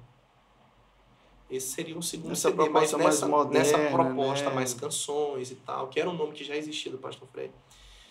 E no dia da, da... Foi tudo muito rápido. Tanto que no dia do lançamento, foi uma adoração profética. O Pastor Fred chegou para mim na passagem de sonho e disse assim, Nick, eu não tô seguro na letra de Temendo a Graça, que é a música tema do CD. Essa daí ninguém sabe, essa história. E eu também não tava. Porque tudo aconteceu muito rápido. Muito rápido. Né? A gente sabia os refrões, as divisões hum, de voz e tal. Mas de estrutura nem. Cara, não dava. A galera não tava tão segura. E eram 12 músicas, sei lá, 14 músicas tem naquele CD, 16, não sei. Era mais de 10 músicas. E ele disse assim: quando eu parar de cantar, eu vou te olhar, eu dou uma piscada e tu entra cantando. Aí, beleza. Eu falei, bacana, beleza, pastor. Começou a música, no verso 2 ele esqueceu e era o verso que eu também tinha esquecido na hora. Ele me olhou, eu olhei para ele. E vocês ficaram piscando um, um pro outro. outro e pastora Flávia entrou. Entrou. Ela sempre segurou resolvendo, resolvendo problemas da humanidade. aí no final ele, cara, aí ele morrendo de rir. Aí cara, tu pra eu, ele, cara. Ele, cara, eu pedi para tu me salvar. Eu falei, cara, coincidiu de ser o mesmo trecho, a gente esqueceu. Aí ele, beleza. Então foi uma história muito engraçada. Foi um período muito. Foi um período assim muito intenso, de muito crescimento pra gente e tal. E, e aí. Foi a tua primeira experiência assim mesmo, né, mano? De, de gravação no CD todo, sim. Eu fazia algumas poucas gravações, assim, né? Pô, mano, aí tu teve. Tu viveu experiências ali, assim, com Gabriel, né? Sim. No período do Lança. Sim e no Mais Canções, enquanto a pastora Flávia esteve aqui, aqui no Maranhão, né, que hoje eles estão lá em eles Teresina. estão em Teresina, né? Qual é a tua avaliação, Nicolau, assim, é, desse teu tempo com teu tempo com o Gabriel e com a pastora Flávia, assim, assim, o que que tu para para pensar, o que que tu mais aprendeu com cada um? Olha, tinha uma coisa que a pastora Flávia fazia. Uma vez por mês ela reunia os líderes de adoração. E ela nos discipulava como líderes de adoração. Eu tenho até hoje os caderninhos. Uhum. As... Ela sentava com a gente para falar sobre louvor e adoração, sobre sacerdócio, sobre adoração, sobre o que eu, o ministro de louvor. E na mesma intensidade do outro lado, Gabriel falando de metrônomo, de gravação, de figurino e tal. Então eu entendo que Deus estava me treinando dos dois lados. Rapaz, isso meio que te completou, né, Nicolau? Isso, porque a gente tem no meio é, do louvor, sempre tem aquela galera que é os mais técnicos uhum. e pouco espirituais, e os que são muito espirituais. E deixam a desejar, né? Canta nada mal, técnica. toca mal e tal. Então eu, eu sempre, desde sempre, eu entendi que eu posso ser as duas coisas ao mesmo tempo. Eu posso ser um excelente cantor e um excelente líder de adoração, com uma vida no altar e tudo mais. Cara, é a, a pastora, é isso que eu, que eu digo, assim, Gabriel trouxe algo novo, né, para a igreja, Sim. na questão técnica, né, Sim. ele trouxe, e a pastora é, trouxe uma, uma outra área na questão mais espiritual, né, e os dois se uniram, né, e no meu ver, assim, se tornaram a visão, assim, do, foi, de louvor, assim, da igreja, né, cara? Foi um destino, porque ela vinha, ela participava de uma reunião que tinha na Gateway, na Gateway Church, ela era uma reunião com ministros de louvor do mundo todo. Do mundo, né? Que eles sentavam numa mesa redonda uma vez por ano para conversar sobre adoração profética. Não é o evento da não é o evento da IBA adoração profética. Sobre o que Deus quer comunicar com a terra. Então, tipo assim, esse ano a gente vai falar sobre o quê? Sobre o Cordeiro de Deus, então as músicas falavam sobre o Cordeiro de Deus. Ah, esse ano a gente vai falar sobre é, sobre rompimento, né? vamos falar sobre rompimento. Então havia uma comunicação. Era a boca dela, né? Rompimento. Rompimento, é. Então é. havia uma comunicação global de ministros de louvor do mundo todo. E ela, olha o privilégio, ela ia e trazia essa visão para nós. Tipo assim, eu tinha acesso a informações, a conteúdos que eu não Teria, porque primeiro que eu não. Se não fosse por meio dela ali, né? Jamais é. teria. Então ela tinha essas reuniões uma vez por mês de discipulado para falar sobre chamado, sobre propósito, sobre sacerdócio, sobre tudo que era do louvor e adoração. Então eu tenho algumas anotações, então foi um período assim de muito crescimento mesmo, uhum. mesmo. Tipo assim, a pastora Flávia ela é uma grande líder de louvor. Ela é tua referência, Nicolau, na igreja, assim, de... de Olha, de líder de louvor, de sim. Ela não é assim, ela não é a melhor cantora do mundo, sim. mas ela é a melhor líder de louvor que eu já tive. Líder, né? Ela... É. A qualidade dela como líder é... É, ela tem um poder né? de gerenciamento muito grande, um poder de influência muito grande. Eu tenho uma história engraçada, pesada com ela, logo no começo eu contei uma vez essa história para ela, ela morreu de rir. Ela não lembrava. Marcaram uma música e ela me deu, no, na equipe principal, uma, um evento, ela me deu uma música para eu solar. Sim. E foi uma semana altamente corrida e não deu tempo de eu pegar a música com, sabe, com segurança. Eu gosto de ensaiar com segurança. Não, não, não pegou com excelência, assim. Não, não tá... aí chegou no ensaio, ela pegou e disse assim: agora nós vamos passar a música tal. Vai, Nicolau. Aí eu falei, pastora, eu não estou muito seguro nessa música. Ela disse assim: eu não quero saber. Na lata. Eu falei, não, mas a senhora. Não, pastora, mas é porque não deu tempo, ela não justifica. Eu falei, não, pastora, mas é porque essa semana eu fui fazendo isso que ela não justifica. E eu sou, obviamente, maior, mais alto que ela, né? Mas ela tava me olhando de cima para baixo. Não justifica. Eu não sei como ela conseguiu fazer isso. Mas ela disse, não justifica. E cada desculpa, Ela cresceu para cima de Cada desculpa que eu dava, eu falei, não, mas não justifica. Foram não justifica. Foram uns 10. Ela disse assim, nada que tu me falar justifica. Eu tô trabalhando em oito empregos e eu peguei minha música. Aí eu entendi, naquele dia, Del, eu tinha duas opções ou me magoava, me feria, ou eu entendia que não justificava mesmo. E continuava, né? Era. E eu peguei aquilo ali para minha vida. Não justifica. Então, tipo assim, hoje as pessoas me perguntam assim, cara, como é que tu consegue estar tá ali, coral, célula, duas equipes de louvor, faculdade, aula de canto. Né? O teu empreendimento. Não né? justifica. Qualquer desculpa que eu dê não justifica. Então eu peguei isso para mim e eu falei, cara, não, não, tem, não tem jogo. Foi um grande, grande ensinamento, né, mano? É, eu falei, é, velho, não tem argumento com ela, eu tenho que chegar aqui com a música pronta. Então foi um grande, foi um grande marco para mim. Nicolau, e, e, e, isso aí dela, assim, ficou no louvor. Ficou, né? ficou, não justifica. Ela, ela foi embora e tanto é que hoje não a gente justifica. vê os líderes de adoração. Não justifica Parece que são várias. Não justifica. Várias Flávias, não né? justifica. Não justifica. ela tá até hoje dizendo isso pra ti. Quem tá falando isso aqui é ela, não sou eu. Ai, cara. Mas, cara, é muito claro que, que, que os ensinamentos, tudo que, que a pastora Flávia é, derramou sobre vocês, a gente vê, eu vejo que ficou na, na tua vida, ficou, né? Assim, ficou. hoje tu é um líder de adoração excelente, exemplar ali na igreja, né? Hoje, hoje quem está na liderança é Dani, né? Eu vejo como, como o Dani conta muito contigo, confia muito, né, mano? Sim. Mas assim, como esse desafio hoje pra ti? Tipo, é hoje tu que te vê nesse papel de ter várias responsabilidades, né? Sim. Com ensaio, com várias ministrações. Sim, sim. É, tem o teu negócio de, de aula de canto. Sim, sim, eu tô abrindo um outro negócio agora é. em 2022. Meu Deus, não sei como é que vai ser, mas vou. Conta pra gente, Nicolau, qual, qual é assim como é que tu faz assim no dia a dia mesmo, de forma prática? Cara, eu, eu sempre trabalhei com agenda. Primeiro, eu sempre tinha uma agendinha. Eu não tenho uma parada que eu ando sempre ando com uma mochila. Uhum. Minha mochila sempre tinha uma agenda. Aí eu consegui migrar para o digital, para agenda digital, graças a Deus. Então, hoje eu uso o Google Agenda, porque sincroniza tudo no celular e no computador, isso facilita a minha vida, mil por cento. É... E aí, hoje, o que é que eu faço? eu sempre trabalho com muita antecedência. Por exemplo, o coral. Hoje a gente está com 56 pessoas.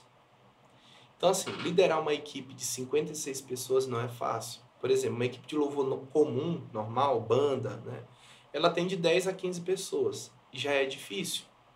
Porque são 10 cabeças, são uhum. 10 pessoas, são 10 imprevistos, são 10 problemas. E uma equipe com 56 pessoas não é brincadeira. É loucura total. Então, eu faço tudo com muito planejamento, muito planejamento. Tudo eu tenho que planejar muito. Por exemplo, eu não chego no ensaio do coral para tirar a voz, eu já chego com tudo pronto. É, às vezes mando antes as vozes.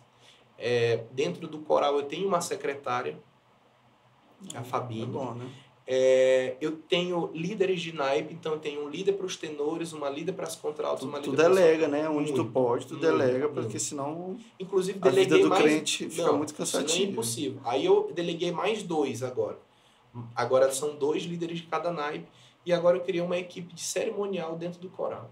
Então todo ensaio nosso tem uma mesa linda, tem café, tem biscoito, tem bolo, Parece tem... que agora tem até no mais canções. Eu não sei se foi do, essa ideia de vocês que Não, já tinha, já tinha, mas quem fez primeiro foi o coral. Foi, né? E é uma mesa linda lá no ensaio, parece que tá tendo uma, festa. Uma festa. É porque a galera para. Excelência, né, cara? É, é porque assim, a coisa que eu mais entendi na minha vida, a coisa mais importante do mundo, e eu tinha dificuldade com isso, são as pessoas.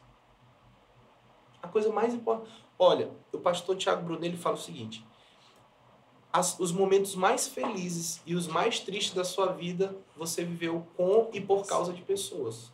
Então a gente tem que saber lidar com as pessoas. Relacionamento, né, é, cara? E o coral ele já tinha sido desde a época da pastora Flávia que tem rolava essa história de coral, mas era uma coisa chata. Então a gente fazia meio que assim, não, não, não, não. Era uma dinâmica que não era interessante, não, não era atrativa. Era uma coisa né? assim, ninguém queria, porque é muita gente, muita gente é muito problema. Uhum. Então a gente fazia, pá, largamos de mão. Pá. Aí veio o maestro, tocou o coral, depois ele foi embora de São Luís de novo. E Dani chegou para mim e disse assim: eu, eu tenho um desafio para você. eu quero que tu fique com coral no musical de 2019. Eu falei: tá bom, mas só, só o musical, depois não tem mais. E o sonho sempre era que o coral ministrasse culto de ceia. Aí eu falei: tá bom, beleza. Aí quando foi nesse dia agora de 2020, eu falei, cara, eu vou fazer. Mas eu vou fazer mesmo com todo o meu coração. Eu vou amar essa galera. Eu tinha passado por um processo de avivamento pessoal. E aí eu entendi isso, cara, eu vou realmente me, me preocupar, eu vou colocar meu coração, vou me importar com as pessoas. Saber o que aquela irmãzinha lá do meio, como é teu nome, que, como é que tu tá, como é que tá tua vida, como é que tu tá passando, eu vou almoçar na tua casa, entendeu? Essas uhum. coisas assim. Foi eu já criando relacionamento é, com todo mundo ali eu, Tipo, eu não, não era mais uma coisa de massa. Eu falei, cara, eu vou colocar meu coração nesse negócio. Botei o coração mesmo e a gente criou uma família. A galera realmente é muito empenhada, a galera é muito tranquila, muito bacana. E, e eu cheguei e, e, e juntei essa galera, eu esqueci o que eu ia falar agora, mas a gente chegou e montou realmente essa família. De chegar, de sentar. E, e eu percebo, porque eles viraram assim uma comunidade mesmo. Sim, é uma igreja Pra onde tu manda essa galera ir, pô, eles vão e vai todo mundo de preto e vai todo mundo arrumado. Arrumado. Ah, era isso, era sobre isso. Eu entendi que tinham muitas pessoas Porque o nosso foco são 90 vozes. Uhum. Nós estamos em 56. Nosso foco é 90 vozes. Várias pessoas. E tu entrou, tinha quantas pessoas? Não, era tipo 20, 25. É. Né? Porque juntou a galera lá na hora. Eu entendi o seguinte: muita gente que já não estava mais sonhando. Entendeu? Uhum. Muita gente que estava desativada na igreja. Eu tenho duas famílias lá. Tem que ter a mãe e o filho, o pai e a filha. Isso é muito especial. Aí, porque quando você está liderando, você não lidera. O Gerias falou sobre isso, acho que foi aqui. Foi. Você lidera a família. Isso é muita verdade. Cara, foi, né? Perfeito isso é fala muita dele. verdade. Isso é muita verdade. Aí, quando a gente vai ouvindo as histórias, e algumas dessas pessoas viraram meus alunos, meus alunos, né? E as, ali na aula de canto as pessoas vão abrindo o coração, porque a aula de canto é uma coisa diferente. É um tipo de prestação de serviço que você mexe com sonhos.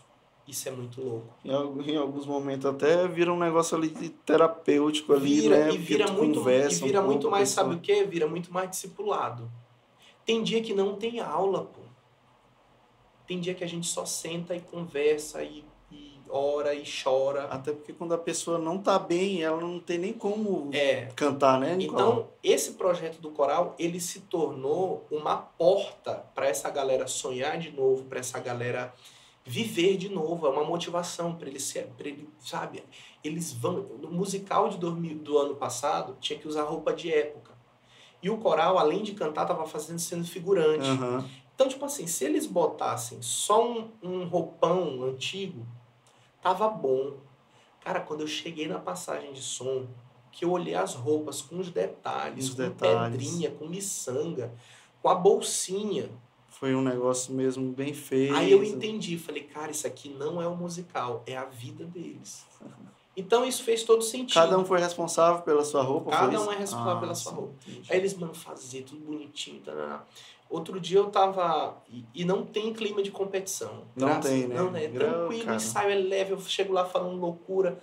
Eles entenderam que Deus me usa dessa forma e eles me respeitam. Eu chego lá, falo loucura e brinco e me divirto e a gente produz. Teve um dia que eu disse assim, gente, vamos comemorar o aniversário dos aniversariantes de, do mês de outubro, sei lá. Certo. Fechei meu celular, coloquei no modo avião e deixei carregando. Uma hora depois fui estudar. Quando eu voltei, ele estava alugando uma casa em Passo Lumiar. então, eu acho isso muito legal porque eu vejo que é uma equipe viva. Vamos gravar o clipe do Por Ele. A Cara, chega e mano, dá. essa experiência para mim, essa experiência foi muito massa. Porque eu vou te ser sincero, até porque eu não conhecia, né? Sim, sim. Eu não sabia como é que era o ambiente do coral, como é que era a galera. E eu não sei se Rebeca sabe, mas até no dia eu tava muito tenso. Eu tava assim. Eu imagino. Eu tava pensando assim, cara, isso aqui tá com uma probabilidade de, de, dar, errado. de dar errado, né? E, cara, a unidade deles, eu te falar, Nicolau, Sim. a unidade deles eu percebi lá ajudou o clima, muito. né? Eles têm um clima, eles, eles têm... onde ele chega assim, transforma, percebe, fica ali, leve. Ali todo mundo se gosta, ali não tem indiferença. Não tem, não tem. E aí aquele. Eles aquele, começaram a cantar, passando som. É, e aquilo ali deles vai contagiando o ambiente. E aí, cara, eu fui respirando aliviado. Foi, é. E foi assim, foi marcante para é, mim. Esse, foi, esse é o aspecto, para mim, mais importante. É trabalhar o lado humano. Humano. Né? Eu, eu sou estudante de administração, né? na administração a gente aprende muito sobre pessoas. Então é algo que assim, quando tu, quando tu ganha para ti o lado humano, a produção ela vai lá para cima, lá no nível cima. estratosférico. Rebeca também gosta muito de falar sobre isso, né? Porque tudo se resume a pessoas, tudo, né? Tudo, tudo, tudo. Não tem como a gente, a gente desenvolver ou, ou crescer em qualquer área Sim. se tu não entender que tu precisa é, primeiro ter sucesso no relacionamento. No relacionamento, né? é tudo, é tudo. Porque quando, por exemplo, quando eu pego um aluno, eu quero entrar na vida dele, eu quero entender o que que tu quer? Tu quer gravar? Por que que tu tá fazendo aula de canto? Uhum. Tu quer gravar? Tu quer... O que que tu quer fazer? O que é isso? Ah, é um sonho. Cara, então vamos embarcar nessa parada aqui. Então vamos fazer. Então é uma é um, é um projeto que é, realmente é muito lindo, que eu aprendi a amar esse ministério e eu me sinto muito amado, muito respeitado por eles. É um desafio, é uma responsabilidade, né? Uma equipe grande, é a maior equipe hoje do Mais Canções. Trabalheira, mais, né? mais canções, para quem não conhece, né, que é o Ministério de Louvor da Igreja Batista Angelim, ele é um grande ministério que é composto de cinco ou seis equipes de louvor, fora o teatro, fora o coral, fora a equipe técnica, mídia, então são muitas equipes. Então, hoje eu me sinto muito privilegiado de fazer parte disso, sabe? De estar tá ali, de fazer parte disso, de, de colocar meu coração. Porque eu sempre penso o seguinte, é, por causa do nosso tempo que está avançando, mas eu penso assim, por que tanta intensidade? Porque daqui a cinco anos é, eu queria te perguntar assim. Por quê? Porque, né? é, porque é cansativo. Tudo é isso, muito, é muito. É cansativo. É mas assim, muito. onde é que está a tua motivação e o teu propósito? Por, Olha, por trás de tudo isso, né? A gente sempre tem que pensar o seguinte. Quando a gente faz uma coisa mal feita, a gente está perdendo o nosso tempo. Certo? Então, por exemplo, quando eu vou para uma aula de canto, que eu vou dar aula e aquele dia eu não estou bem, e se eu faço uma aula de canto mais ou menos, eu estou perdendo o meu tempo, que é o meu maior ativo. Então eu penso assim, cara, eu quero daqui a cinco anos olhar para trás e pensar, poxa, aquele período foi muito bom. Como as histórias que a gente contou, época de gravação do CD, lança-chama, pô, foi tão bom, foi muito bacana, legal. Então eu passo para eles, galera, daqui a cinco, talvez vocês estão aqui hoje no coral, amanhã vocês não vão estar, ou vocês, eu quero que vocês vão pro louvor na última audição, nós já enviamos oito pessoas para o Ministério de Louvor. Essas pessoas estão sendo treinadas. Não quero ficar com a galera para mim. Elas estão elas estão estão crescendo não, também musicalmente, reter, né? Não, eu quero, eu quero, meu irmão, eu quero botar para quebrar o tempo todo. Então, tipo assim, eu quero que daqui a cinco anos eles olhem e pensem assim, poxa, aquela época daquele coral foi a melhor época da minha vida. E eu quero ter essa marca na vida dessas pessoas de ter sido alguém que foi uhum. legal na vida dessas pessoas. E, e Nicolau, te cortando aqui, muita gente não sabe assim esse teu lado, né? Sim. Esse teu, esse é porque eu só, só vejo a né? loucura. Né? Porque... É, aí a galera te vê como uma pessoa muito polêmica. Eu, eu não sei, eu não sou polêmico. Eu sou, eu é sou muito autêntico. incisivo, eu sou assim, né? autêntico. Né? É, eu sou tu não abre mão da, da, da, daquilo assim que, que tu tem como verdade. É, né? eu, falando eu, de música. Eu né? sou autêntico, eu sou autêntico. Né? E às vezes as pessoas interpretam mal, né? É porque as pessoas. Como é que tu lidar com isso, Nicolau? Assim, eu simplesmente não ligo. Mas, mas assim, tu sempre não ligou ou por um tempo isso te incomodou assim? Não, eu simplesmente não Sim. ligo. Eu mando a merda mentalmente e cagando o tempo todo para é isso. isso. Porque aí, aí é que tá. Quando esse tipo de coisa acontece, porque assim, é, geralmente as pessoas eu me importo com crítica das pessoas que me conhecem, que são meus amigos, porque certo. são as pessoas que são importantes para mim. Então, poxa, eu não quero ser chato pra ti, que tu é meu amigo. Entendi. Agora, pro cara que não me conhece, que não, eu quero que ele vá cagar no mato. Mas, tipo assim, tu te considera impulsivo? Assim, Muito, eu sou impulsivo, tu, tu, tu eu sou assim difícil. de vez em quando tu, tu... Eu sou louco, sim. Entendi. Eu sou louco, eu entendo que eu sou louco, tranquilamente. Aí a galera que não perdoa, né? Quem, nossa, tranquilo. E tem coisa que eu faço de mal, sabendo que vão falar, e eu faço justamente para falar, porque é justamente é sobre Esse é o Nicolau. Tranquilamente, tranquilamente. Então, é, é, é, eu literalmente eu não ligo, não ligo. Inclusive, tem uma coisa que eu faço para provocar mesmo. Porque é para ver se essa galera se, se toca. A gente, então eu estou preocupado com os meus amigos, eu estou preocupado com os meus liderados. Lider... Ou então com a tua liderança a minha, que nossa, te conhece, minha né, liderança né, que me abraça, que me discipula, que me ensina, que me aceita, que me corrige que trabalha comigo, que sabe, que me puxa a minha orelha quando eles são, a, a crítica deles é. é. importante. Não de um bando de desocupado conta fake, bosta, olhando, eu, todos eles eu respondo aqui. Fake olhando meu, meu Sim, meus cara, stories. esse negócio tá insuportável. Aí eu respondo, fake, que fake tá bosta, fake. hein? Até pra mim que é aberto, que eu não não faço nada demais, o pessoal fica fazendo Mas aí é que pra tá. olhar. Mas aí é que tá. A gente tende, isso é, isso é muito sério. Tem uma frase muito séria que diz assim: você inspira pessoas que fingem não, que não te veem. Então, às vezes, tu tá fazendo esse podcast aqui, aí tu tá incomodando uma pessoa que tu não sabe. Hum, não aí tu tá cantando, ideia, tu né? tá tocando, tu tá incomodando uma pessoa que tu não sabe. Quem foi que falou, meu Deus, eu não sei se foi a pastora Keila ou foi a pastora Rosa, eu conversando com, com uma delas, acho que foi a pastora Keila que ela estava dizendo, né, que a partir do momento que a gente sobe ali no, no altar ali da IBA, a gente se torna uma pessoa pública é. e a gente tem que reavaliar é. todos os nossos comportamentos em redes sociais, né, e tal. É. E eu, é eu, eu super concordo com, com ela, né? É isso mesmo. Eu tenho a minha preocupação do meu do meu caráter com Deus, né? Às vezes o meu comportamento pode por, por alguma coisa provocar uma polêmica, uhum. alguma coisa mas mais importante do que a aparência é o meu caráter. O caráter. Então, tipo assim, se o meu caráter diante de Deus, da minha igreja, da minha liderança tiver ok, quem não tiver gostando que for de isopor que se esfarele. Porque aí é que tá, eu poderia estar tá com caráter totalmente destruído, mas com a aparência bonitinha. E aí não serve de nada, Não né? serve, mano, não serve. Olha, é, a autoridade espiritual ela não é comprada com número de seguidores, de curtida, de nenhum tipo de, de influência. Você pode ser influente no Instagram, na, na, em qualquer outro lugar. Mas sim, apareceu um endemoniado lá para tu expulsar o demônio. Tu tem autoridade no reino espiritual para tu expulsar esse Aí demônio. O negócio pega, Aí né, a aparência não serve para nada. A aparência não serve pra nada. A gente tá ali no louvor, é uma batalha espiritual, velho. É um negócio louco. É mesmo, é muita batalha. Muita batalha. Tem vários tipos de batalha. É. Então, vários níveis. a gente tem que estar. Tá... Eu aprendi isso. Tá aí, durante muito tempo eu me, me, meio que me segurava, né? Pra...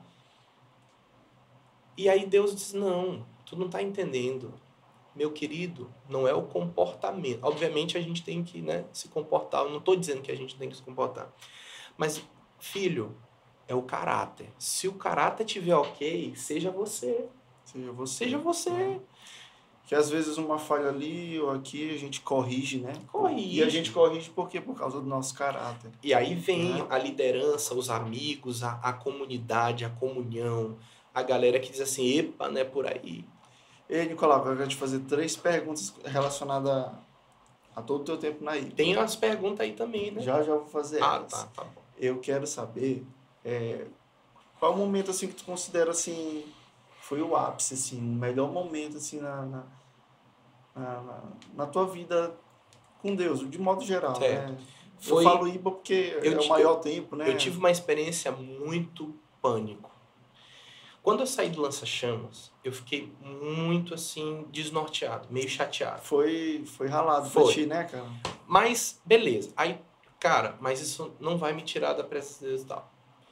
Aí passou o tempo, paraná, fiquei ali, largado. E eu tava espiritualmente muito mal. Sabe, eu desviado dentro da igreja? Sim. Tava desviado dentro da igreja. E aí teve um dia, e aí eu disse assim, já chega preciso voltar para Deus, não é para a igreja, para Deus. E em 2018 eu me tranquei no meu quarto, fiquei dois dias no meu quarto sem sair de casa, né? Sim, fiquei ali no quarto orando, buscando, tocando violão, adorando, lendo a Bíblia, orando, ouvindo louvor. Fiquei dois dias naquele processo. E logo em seguida veio a adoração profética. Eu disse assim, eu vou para essa adoração profética. Cara, hoje, hoje tá a maior propaganda da adoração profética é, aqui, né? Tá valendo, né? Tá valendo demais. Atenção, IBA, mande o meu ingresso aí, uma cortesia para mim. Depois manda dessa... para mim também, que ele tá vindo aqui no, meu... no podcast. Aí, eu fui para essa adoração profética com meu coração completamente aberto e vulnerável à presença de Deus. Eu disse, Deus, hoje pode acabar com tudo. Hoje eu sou teu 100%. Aí foi o primeiro dia, pá, porrada. Segundo dia, acho que no segundo dia, cara.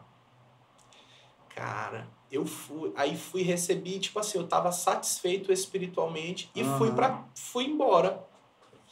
Não fiquei naquele final todo, a galera lá no chão, Fica vermelhinha, né? Lá, né, então. Fui para casa. Quando eu cheguei no estacionamento, Deus disse assim: "Volta". Foi, foi. mentira. Deus disse assim: "Volta". Eu cheguei no carro, antes de eu abrir o carro, eu disse assim: volta. Aí eu voltei. E aí? Aí eu cheguei, tava na hora da imposição de mãos. Aí eu disse assim: eu vou lá. Voltei, entrei na fila da imposição de mãos. Quem que chegou para mim? Joaquim Neto. Cara, eu não me lembro de. Foi na naquelas cadeiras azuis ali onde ficam os pastores, cadeiras azuis, eu tava naquele corredorzinho. Eu só me lembro dele falar uma coisa. E eu lembro que a minha perna faltou. Eu nunca tinha, nunca tinha vivido uma experiência dessa. A minha força da minha perna Sim. acabou. Eu só lembro que ele disse assim. Ele puxou com a mão. Ele só foi. Ele só botou a mão e disse assim: Deus, faz de novo. Que nessa época, muita gente estava desacreditado de mim. Mas foi, foi. E ele disse: Deus, faz de novo. Só isso que ele falou e minha perna faltou. Cara, eu calculo assim que eu fiquei no chão eu acho que umas duas horas chorando sem parar. Minha cara ficou desse tamanho assim, ó. Fiquei umas duas horas chorando e eu tive uma experiência muito louca que eu tava deitado lá no chão chorando e eu comecei a sentir era uma sensação como se o meu corpo tivesse levitando em alta velocidade, porque eu sentia, ora, o chão tá aqui, meu corpo tá aqui como é que o vento está correndo assim? Nesse sentido vertical. É, né? porque o vento bateria no chão, uhum. ele não ia correr. Mas era essa sensação que eu tinha. É. E eu com o olho fechado, mas eu tinha essa sensação. E durante vários minutos eu tive essa sensação. E eu tive a sensação que eu cheguei num lugar que era o céu. E era a minha sensação, eu sentia assim que eu estava no trono. Mas eu era assim, eu era essa bolinha aqui Sim. E o trono era um, um, tipo um prédio de cinco andares. Eu era uma coisa completamente insignificante. né? Era, e eu tava tipo assim. Tá aqui o trono, né? O braço direito, o braço esquerdo, eu tava desse lado aqui, no cantinho. E eu tinha. E era a presença de Deus assim de uma maneira que eu tinha medo de olhar. E eu lembro que eu meio que abri assim o olho, mas eu tinha medo de olhar. Eu só olhei um pedacinho do trono. E aí eu chorava mais e mais e mais e mais e mais e mais e mais. Eu tinha medo de olhar, obviamente, porque é muita. E aquilo ali me lavou. Eu sei que quando eu levantei dali, eu levantei uma outra pessoa. E eu levantei uma outra pessoa que é esse Nicolau que ama as pessoas no coral. E, e eu, eu, eu, eu me lembro dessa época, Nicolau. Tu entrou numa vibe assim que. Pressão. É, e eu me lembro que tu era assim, até antes disso Tu era aquele cara mais pra cima, assim, é, celebração. Era só música de celebração, tira o pé cara, do chão. E tu entrou numa vibe, assim, só de, de adoração. Era, e foi. que eu me lembro, tu até ministrou em alguns lugares, sim, né? Sim. E ia com o pastor André e tal. Sim. E foi um tempo que. Girou uma chave. Foi, eu lembro que teve perceber. um dia que eu, é, eu tava no, ainda no Lança-Chamas, mas o Lança-Chamas tinha saído da cobertura do Mais Canções. Mais canções. Aí Dani pediu para eu cumprir uma agenda com eles. E, tipo, era a minha despedida do Mais Canções. Cara, nesse dia, Deus me tomou de uma forma que nunca tinha acontecido na IBA. E no final, ela chegou para mim e disse assim: virou uma chave na tua vida. Mas eu já sabia o que, que era. Era uhum. aquele, aquela experiência. E ali só confirmou, Aí foi, né? realmente. Dessa, a partir desse dia, eu, eu, eu tava numa experiência com Deus muito louca. Eu pegava o microfone e não falava nada, velho. Não falava nada. Eu só pegava o microfone e começava a cantar. E a igreja desabava e vinha. Era uma coisa assim muito nesse nesse sentido. Foi uma virada de chave realmente para minha vida. Entendi. 2018. Então fala aí de um momento assim que foi difícil Olha, para mim o mais difícil foi foi a época que eu saí do lança-chamas. Foi uma época toda toda dor toda, toda partida tem uma tem dor, né? Dor, tem né? a sua dor. Tu te chateou um pouco? Chateei, aí fiquei triste, fiquei chateado, fiquei bolado e tal. Mas depois eu pensei, isso não pode ser o fim do mundo. Na é verdade, a, a, o meu propósito, o meu chamado não pode se resumir a uma coisa. Se um dia eu perder minha voz, eu não posso deixar de ser um adorador. Se um dia eu perder minhas mãos, meus pés, eu não posso deixar de ser um adorador. Tem que continuar de alguma forma, A gente né, tem que continuar de alguma forma. Então, foi um período difícil, mas graças a Deus superado. A gente teve junto agora no Recarga, ministramos juntos com a banda, né, e tal. A banda que fez banda para mim foi o Lança Chama, é... matando a saudade de Renatinho, de John, né, e foi uma benção, foi bacana. Quem foi é. que fez o baixo mesmo? Foi Gustavo. Gustavo, que é Lança Gustavo, né? Mesmo. Nossa, é, é muita memória. É, e, é, hoje é Gustavo e, e Lucas, e Lucas, Lucas Rios, Lucas né? Rios, isso aí. Mas baixista já passou Gabriel, né? Gabriel Isaac, pastor Isaac. Isaac, Isaac passou lá dando uns boi lá no, no lança-chama. Mas... Foi um tempo difícil, mas Deus, Deus ele sabe de todas as Pegando coisas. aqui esse gancho aqui de, de, de, de resenha, de fala uma resenha assim, louca, assim, pra, pra gente. Cara, vamos lá, tem várias, mas eu vou contar aqui. Primeira, o quedão clássico que eu levei no lança-chama. Cara, né? aquilo ali. Tinha uma história de cantar e fazer coreografia. Eu sou péssimo para dançar, eu sou completamente desengonçado. E tinha um negócio que eu vinha correndo com Maressa e a gente pulava e pá! Nesse dia faltou minha, minha força das pernas, eu caí para trás, rolando, rolando, rolando, rolando, que a galera. E foi assim, dando um impulso Várias- pra aparecer, assim, várias- da coreografia. Várias pessoas ficaram confusas, a gente conseguiu confundir o entendimento da galera. E hoje eu tava vendo o episódio da Pastora Rosa falando de viagem, diarreia, então eu vou contar uma dessa também. Eu Foi diarreia também? também. Meu Deus do céu. Porque tudo tem que acabar numa diarreia, porque uma diarreia é fundamental para trabalhar a nossa humanidade, né? A nossa humildade. Quando tu fica numa diarreia, tu fica Tu humilde. fica rapazinho, né? Demais. Infecção intestinal, a gente tinha uma agenda em Bacabal para rimar. Aí eu cheguei, cara, já avisei todo mundo, galera, qualquer momento pode parar esse carro aí, porque eu vou, eu já tô aqui com papel higiênico aqui na minha mochila. Então a viagem bem acabou para mim, porque eu comecei a ser zoado do começo ao fim, né? Então, aí bacana, beleza. E eu tomando é, aqueles remédios de repor flora intestinal, Florax, e tomando não sei o quê. Aí a gente parou, eu fraco, de tanto ir ao banheiro, já tava fraco, cansado. Quando a gente chega em Bacabeira, John Lennon pega e pede uma água de coco e um pão com ovo. Até hoje eu nunca entendi essa combinação. Bicho John às vezes é estranho, né? Aí eu pedi só uma água de coco para poder eu ficar ali, né? E eu só tomando água e a olheira aqui já por aqui e a gente rasgou para lá. Chegando lá, a primeira coisa que eu fiz é ao banheiro, ir ao banheiro, banheiro, passagem de som e ao banheiro e eu tomando remédio para flora intestinal e eu tomando remédio e nada. Nada de melhorar. Nada de melhorar e eu tava com a alimentação lá restrita, sem comer queijo, sem comer leite para poder, né, ajudar. Aí teve uma hora, velho, que a gente foi passar um som de tarde, sei lá, de manhã, eu não lembro que nessas horas o cérebro não funciona. E nessa hora deu uma, uma, uma, um revestrez no tecladista. Quando ele chegou, ele já sabia que eu já estava sob estado de emergência. O que que ele, ele foi fuleiro comigo. Quando a gente, quando o carro estacionou, ele correu pro banheiro e eu fiquei, meu Deus, e agora? Ficou sem teto, Fiquei, sem, a- sem vaso, sem fiquei nada. nada. corri pro quintal do pastor Idelfonso, peguei uma sacola de supermercado, sentei no chão. Não. Eu não acredito. Bah! Aí eu fiquei com a... Aí terminou, eu falei, meu Deus do céu. O que, que Ai, eu faço com isso, o com que essa que eu- oferta? O que, que eu faço com esta bosta? Aí eu disse, meu Deus, sem ninguém saber nada. Galera Ninguém toda- viu essa tua arrumação? vi- Eu sou ninja. Acabar o calor demais, a galera correu pro quarto, pro ar-condicionado. Tu, ó, E eu corri, aí eu peguei esse negócio, eu, eu amarrei assim, embru... e dei um nó assim pra ficar no não limite. espocou não, né? Não, deixei no limite. Dei uma volta, dei outra. Fiz uma trouxinha, coloquei dentro de outro saco, coloquei junto com o lixo que tinha lá. Meu Deus, E tu, pronto, tu, tudo despachado, tudo tranquilo. Quando a galera chegou lá, eu tava, não, eu tô lavando minha roupa aqui e tal. pronto, gente. Agora tá todo mundo... Agora que já passou. Aí, por incrível que pareça, quem foi usado por Deus para me curar dessa infecção intestinal foi John. John, John, de que forma, rapaz?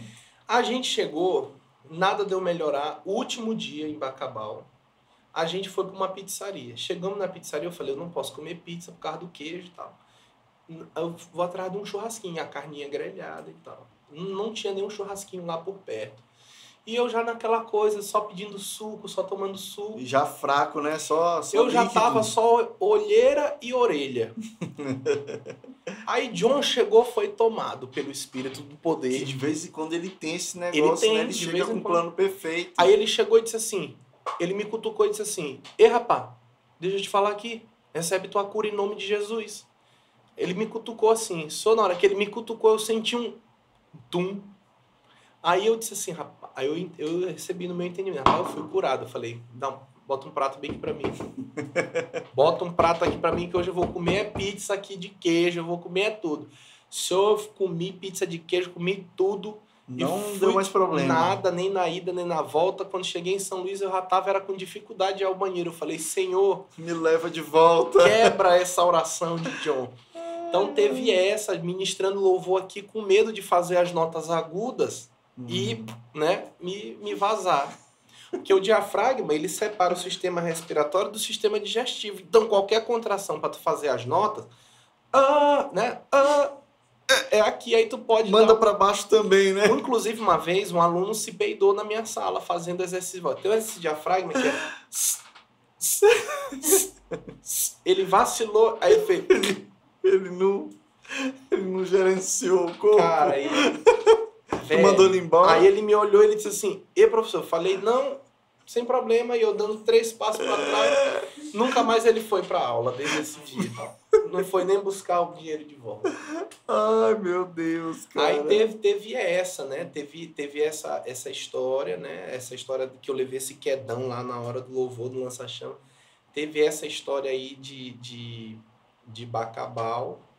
Então, foi, foi, foram é, basicamente essas as histórias. Aí é, agora eu não tô lembrando de mais nada assim. Ah, porque isso, ah, é muita história, é muita né? História. É muita ah, história. teve uma que uma, uma vez a gente chegou, lança-chamas ensaiava muito, velho. Ensaiava muito.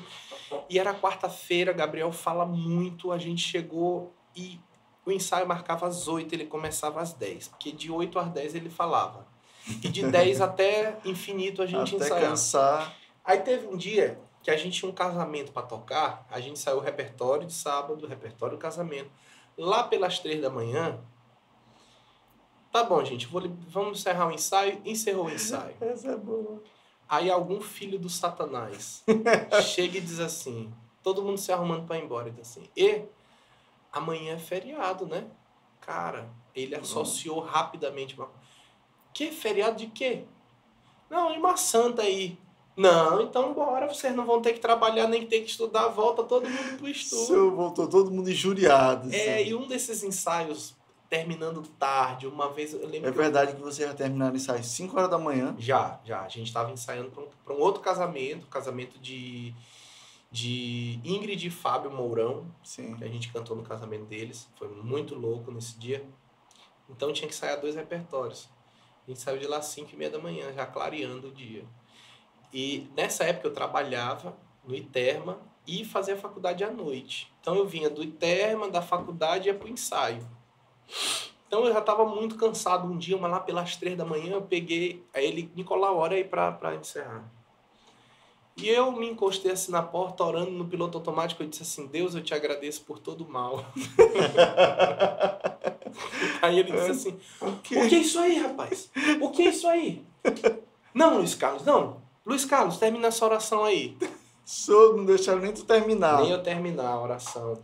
Então foram histórias assim muito muito engraçadas nesse sentido, mas foi um tempo assim muito muito bom. É, fora que nos ensaios eu tô todo tempo é, é, é o teu estilo, né? É o teu estilo, estilo, o teu jeito de... tempo lá no ensaio é, é, provocando, fazendo. Mas é, é, mas é incrível, né? Ao mesmo tempo que fica ali com resenha e tal, mas sempre com foco, né? Sempre com Cumprindo foco. seu papel. É sempre né? nos intervalos. É sempre. Por exemplo, eu sou muito sanguíneo, tem uma história engraçada, velho. Tem um tecladista lá na igreja que ele adora conversar na hora do louvor. Quem que não conhece, né, esse rapaz? Não vou nem falar o nome dele. O Alisson. rapaz, tem umas músicas que a gente solta a trilha e a gente já começa a cantar. Ela não tem introdução. Só que você precisa do tom antes para você cantar uhum. no tom, para tu entrar no tom. Aí ele chega, cantei a, a, uma música, pra, aí vinha a próxima música. Aí eu, a igreja lotada, fui lá onde ele rapidão disse assim: me dá o tom, me dá o tom. Aí ele virou pro diretor musical: qual é o tom dessa música? Qual é a música mesmo? Ah, é música tal. Ele, rapaz, essa música aqui ela é em sol, o mixolídio dela. Eu falei, eu não quero saber de mixolídio, rapaz. Eu não, me, me dá o tom, pelo amor de Deus, a igreja. A igreja vai, vai, vai te lascar com o teu mixolídio, eu lá quero saber de mixolídio. E uma vez que a gente estava cantando, culto de manhã. Tem, eu tenho essa gravação desse culto. Mateus Leal gravou esse culto. Eu comecei a entrar num espontâneo e o teclado era para estar tá ali marcando o tempo comigo. E ele começou a pincelar ali o teclado, fazer um negócio. E eu aqui ministrando, você pode. Eu não, aí tem essa, esse áudio. Eu não sei como você chegou aqui nessa noite, mas eu, eu preciso de mais teclado aqui no meu. Visto emendou. Ele entendeu a mensagem? O diretor musical entendeu. Era uma coisa meio cantando: Nós te adoramos, Senhor. Eu não sei como você chegou aqui nessa noite, mas eu preciso de mais teclado. Bicho, depois São... dessa, Nicolau, eu acho que. Não, mas olha, eu tenho. Eu tenho... Uma vez foi Mateus, violão. Né? A gente ia cantar Nada é Impossível. Era a primeira música do louvor. Fiz a abertura, deu não sei o que, parará. A trilha soltou. A trilha tem dois compassos de contagem, para quem não sabe. O diretor musical solta a trilha. Então, um, dois. Um, dois, três. E aí entra. Virei para Mateus rapidão. Me dá o tom, me dá o tom. Ele, dó.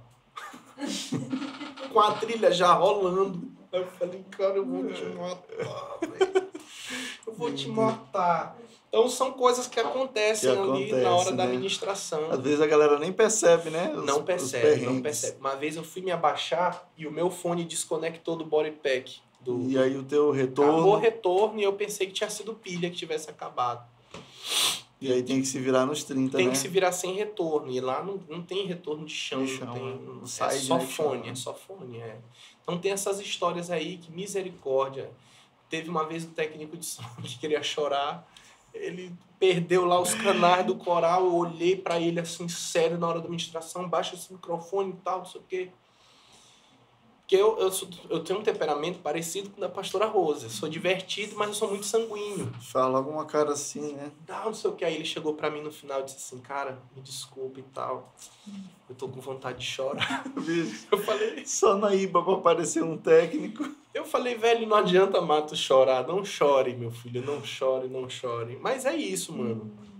Mano, é isso. Cara, foi massa papo contigo. Foi muito bacana. Espero que a galera tenha gostado. Galera, eu tô aprendendo ainda, então assim, eu esqueci de pedir para vocês se inscreverem no canal, né?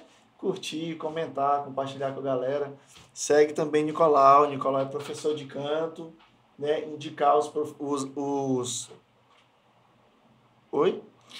Ah, sim, sim. Não, tá. Gente, aqui é tudo é ao vivo.